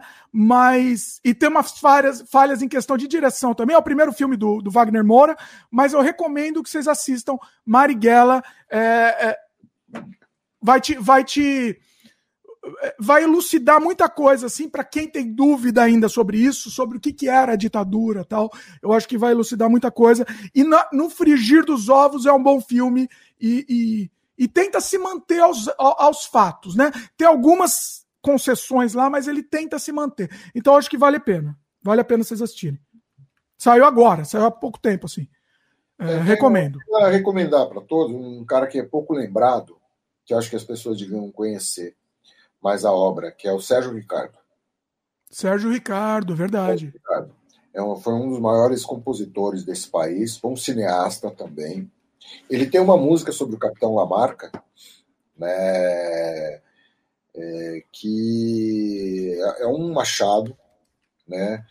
É, eu nunca concordei, porque eu, como eu falo para o eu sou radical de centro, né? Eu nunca concordei com, com ideologicamente, né? Porque o, o Sérgio Ricardo era um cara bem esquerda mesmo, etc, etc. Mas sempre gostei muito da pessoa dele. Que é, que é uma vantagem de você ser de centro. Você consegue pegar, olhar as pessoas, entendeu? Por vários aspectos, sem você pegar e ter a ideologia como filtro. Um filtro limitante de todas as coisas. Então eu não tenho problema, eu não tenho é, PT-fobia, nem lulofobia eu sou bolsonarofóbico, com certeza, porque ele é um cara que quer matar tudo. Né? É, quem é pela vida, eu sou um admirador. E você encontra em vários campos, mesmo é, no campo da direita, você encontra gente que é pela vida. Então, é, eu não, não, quero uma visão limitante para mim nesse, nesse sentido. O Sérgio Ricardo, ele, inclusive, ele ele cantou no festival, o Beto Bom de Bola, o Beto Bom é, de Bola, né? Essa história da violada na plateia, que foi a matéria do que eu acho genial do Notícias Populares, que no dia seguinte apareceu violada na plateia. né? E sugere que era uma coisa genial que as manchetes do Notícias Populares sugeriam uma coisa que não é, na verdade, eram chamativas, mas não tinha nada a ver com o fato real. É o primeiro clickbait do, do mundo. É, não, era maravilhoso. Muito bom. E a plateia não deixou, justamente a plateia de esquerda, porque ele estava falando de futebol, não estava fazendo uma canção ideológica como o pessoal estava acostumado. E ele ficou muito puto, quebrou o violão e jogou na plateia. Sim. Ele pagou um preço muito alto e, e, foi perseguido por causa disso. Acabou é. a carreira dele, de, dele depois disso, não né? Acabou a carreira, mas assim, é, ele teria uma carreira, é, vamos dizer, mais evidenciada se não fosse esse esse descontrole, de momento que eu acho perfeitamente compreensível. O Caetano se aborreceu quando ele estava cantando, é proibido proibir, e a galera não queria deixar ele cantar. Que é uma atitude alta. O pessoal era contra a ditadura, mas estava sendo ditatorial autoritário. Né? É, para quem não então, sabe, foi em 67 no Festival da Record, né? E. Os festivais e eram. Violão, Tem isso, tem no YouTube, inclusive. Oi? Tinha os festivais da Globo, né? Que, aliás, eu vi uma coisa fantástica, no, uh, fazer um último registro aqui. Eu vi o Santana no Festival Internacional da Canção. E mais, como eu fui com, com um amigo meu, que na época que ele era sobrinho neto do Mar, Augusto Marzagão, que era um dos todos poderosos da Globo, né? Que era um, um dos caras que era chefe dos chefes do FIC, Festival Internacional da Canção, né? Eu fui na casa que o Santana ficou. Né? E pude ver os músicos, assim, só não podia se aproximar que os músicos queriam ficar. Assim. Aí tem, tem outras histórias. Foi, Olha aí. Foi um momento pro moleque assim mágico. Caramba. Velho, acho que. que eu... temos, temos um programa aqui, né?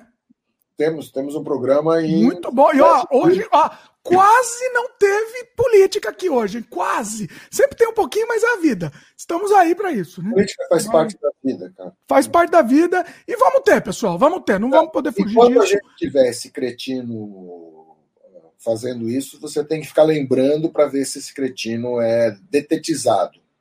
Eu acho pois que no é. caso é uma detetização que tem que ser feita.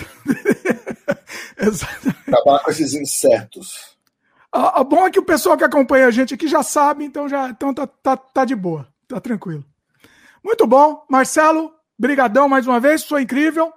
Vou colocar os posts aqui, tudo que a gente falou vai ficar aqui na, nos links comentados também. Inclusive as, as músicas do Marcelo também, do Premier, vai ficar tudo nos links comentados também. Marcelo, não esquece, vamos conversar o lance de, de fazer o canal do Premier, porque eu acho que vale a pena. Isso tem, tem que ser lançado, que é, é, acho que não pode se perder esse material, é muito bacana. Oh, é nóis. É isso. Pessoal que está assistindo, lembre de dar um like aí pra gente se inscreve no canal se ainda não é inscrito e clica no sininho de notificação para receber as novidades. Divulga aqui, divulga o podcast, pessoal. Divulga que a gente quer que o podcast cresça. A gente adora fazer e queremos que o, que o podcast cresça, que alcance mais gente, né? Esse é o nosso, nosso objetivo. É, é isso? Se cuidem. Se cuidem. Valeu, pessoal. Até a próxima.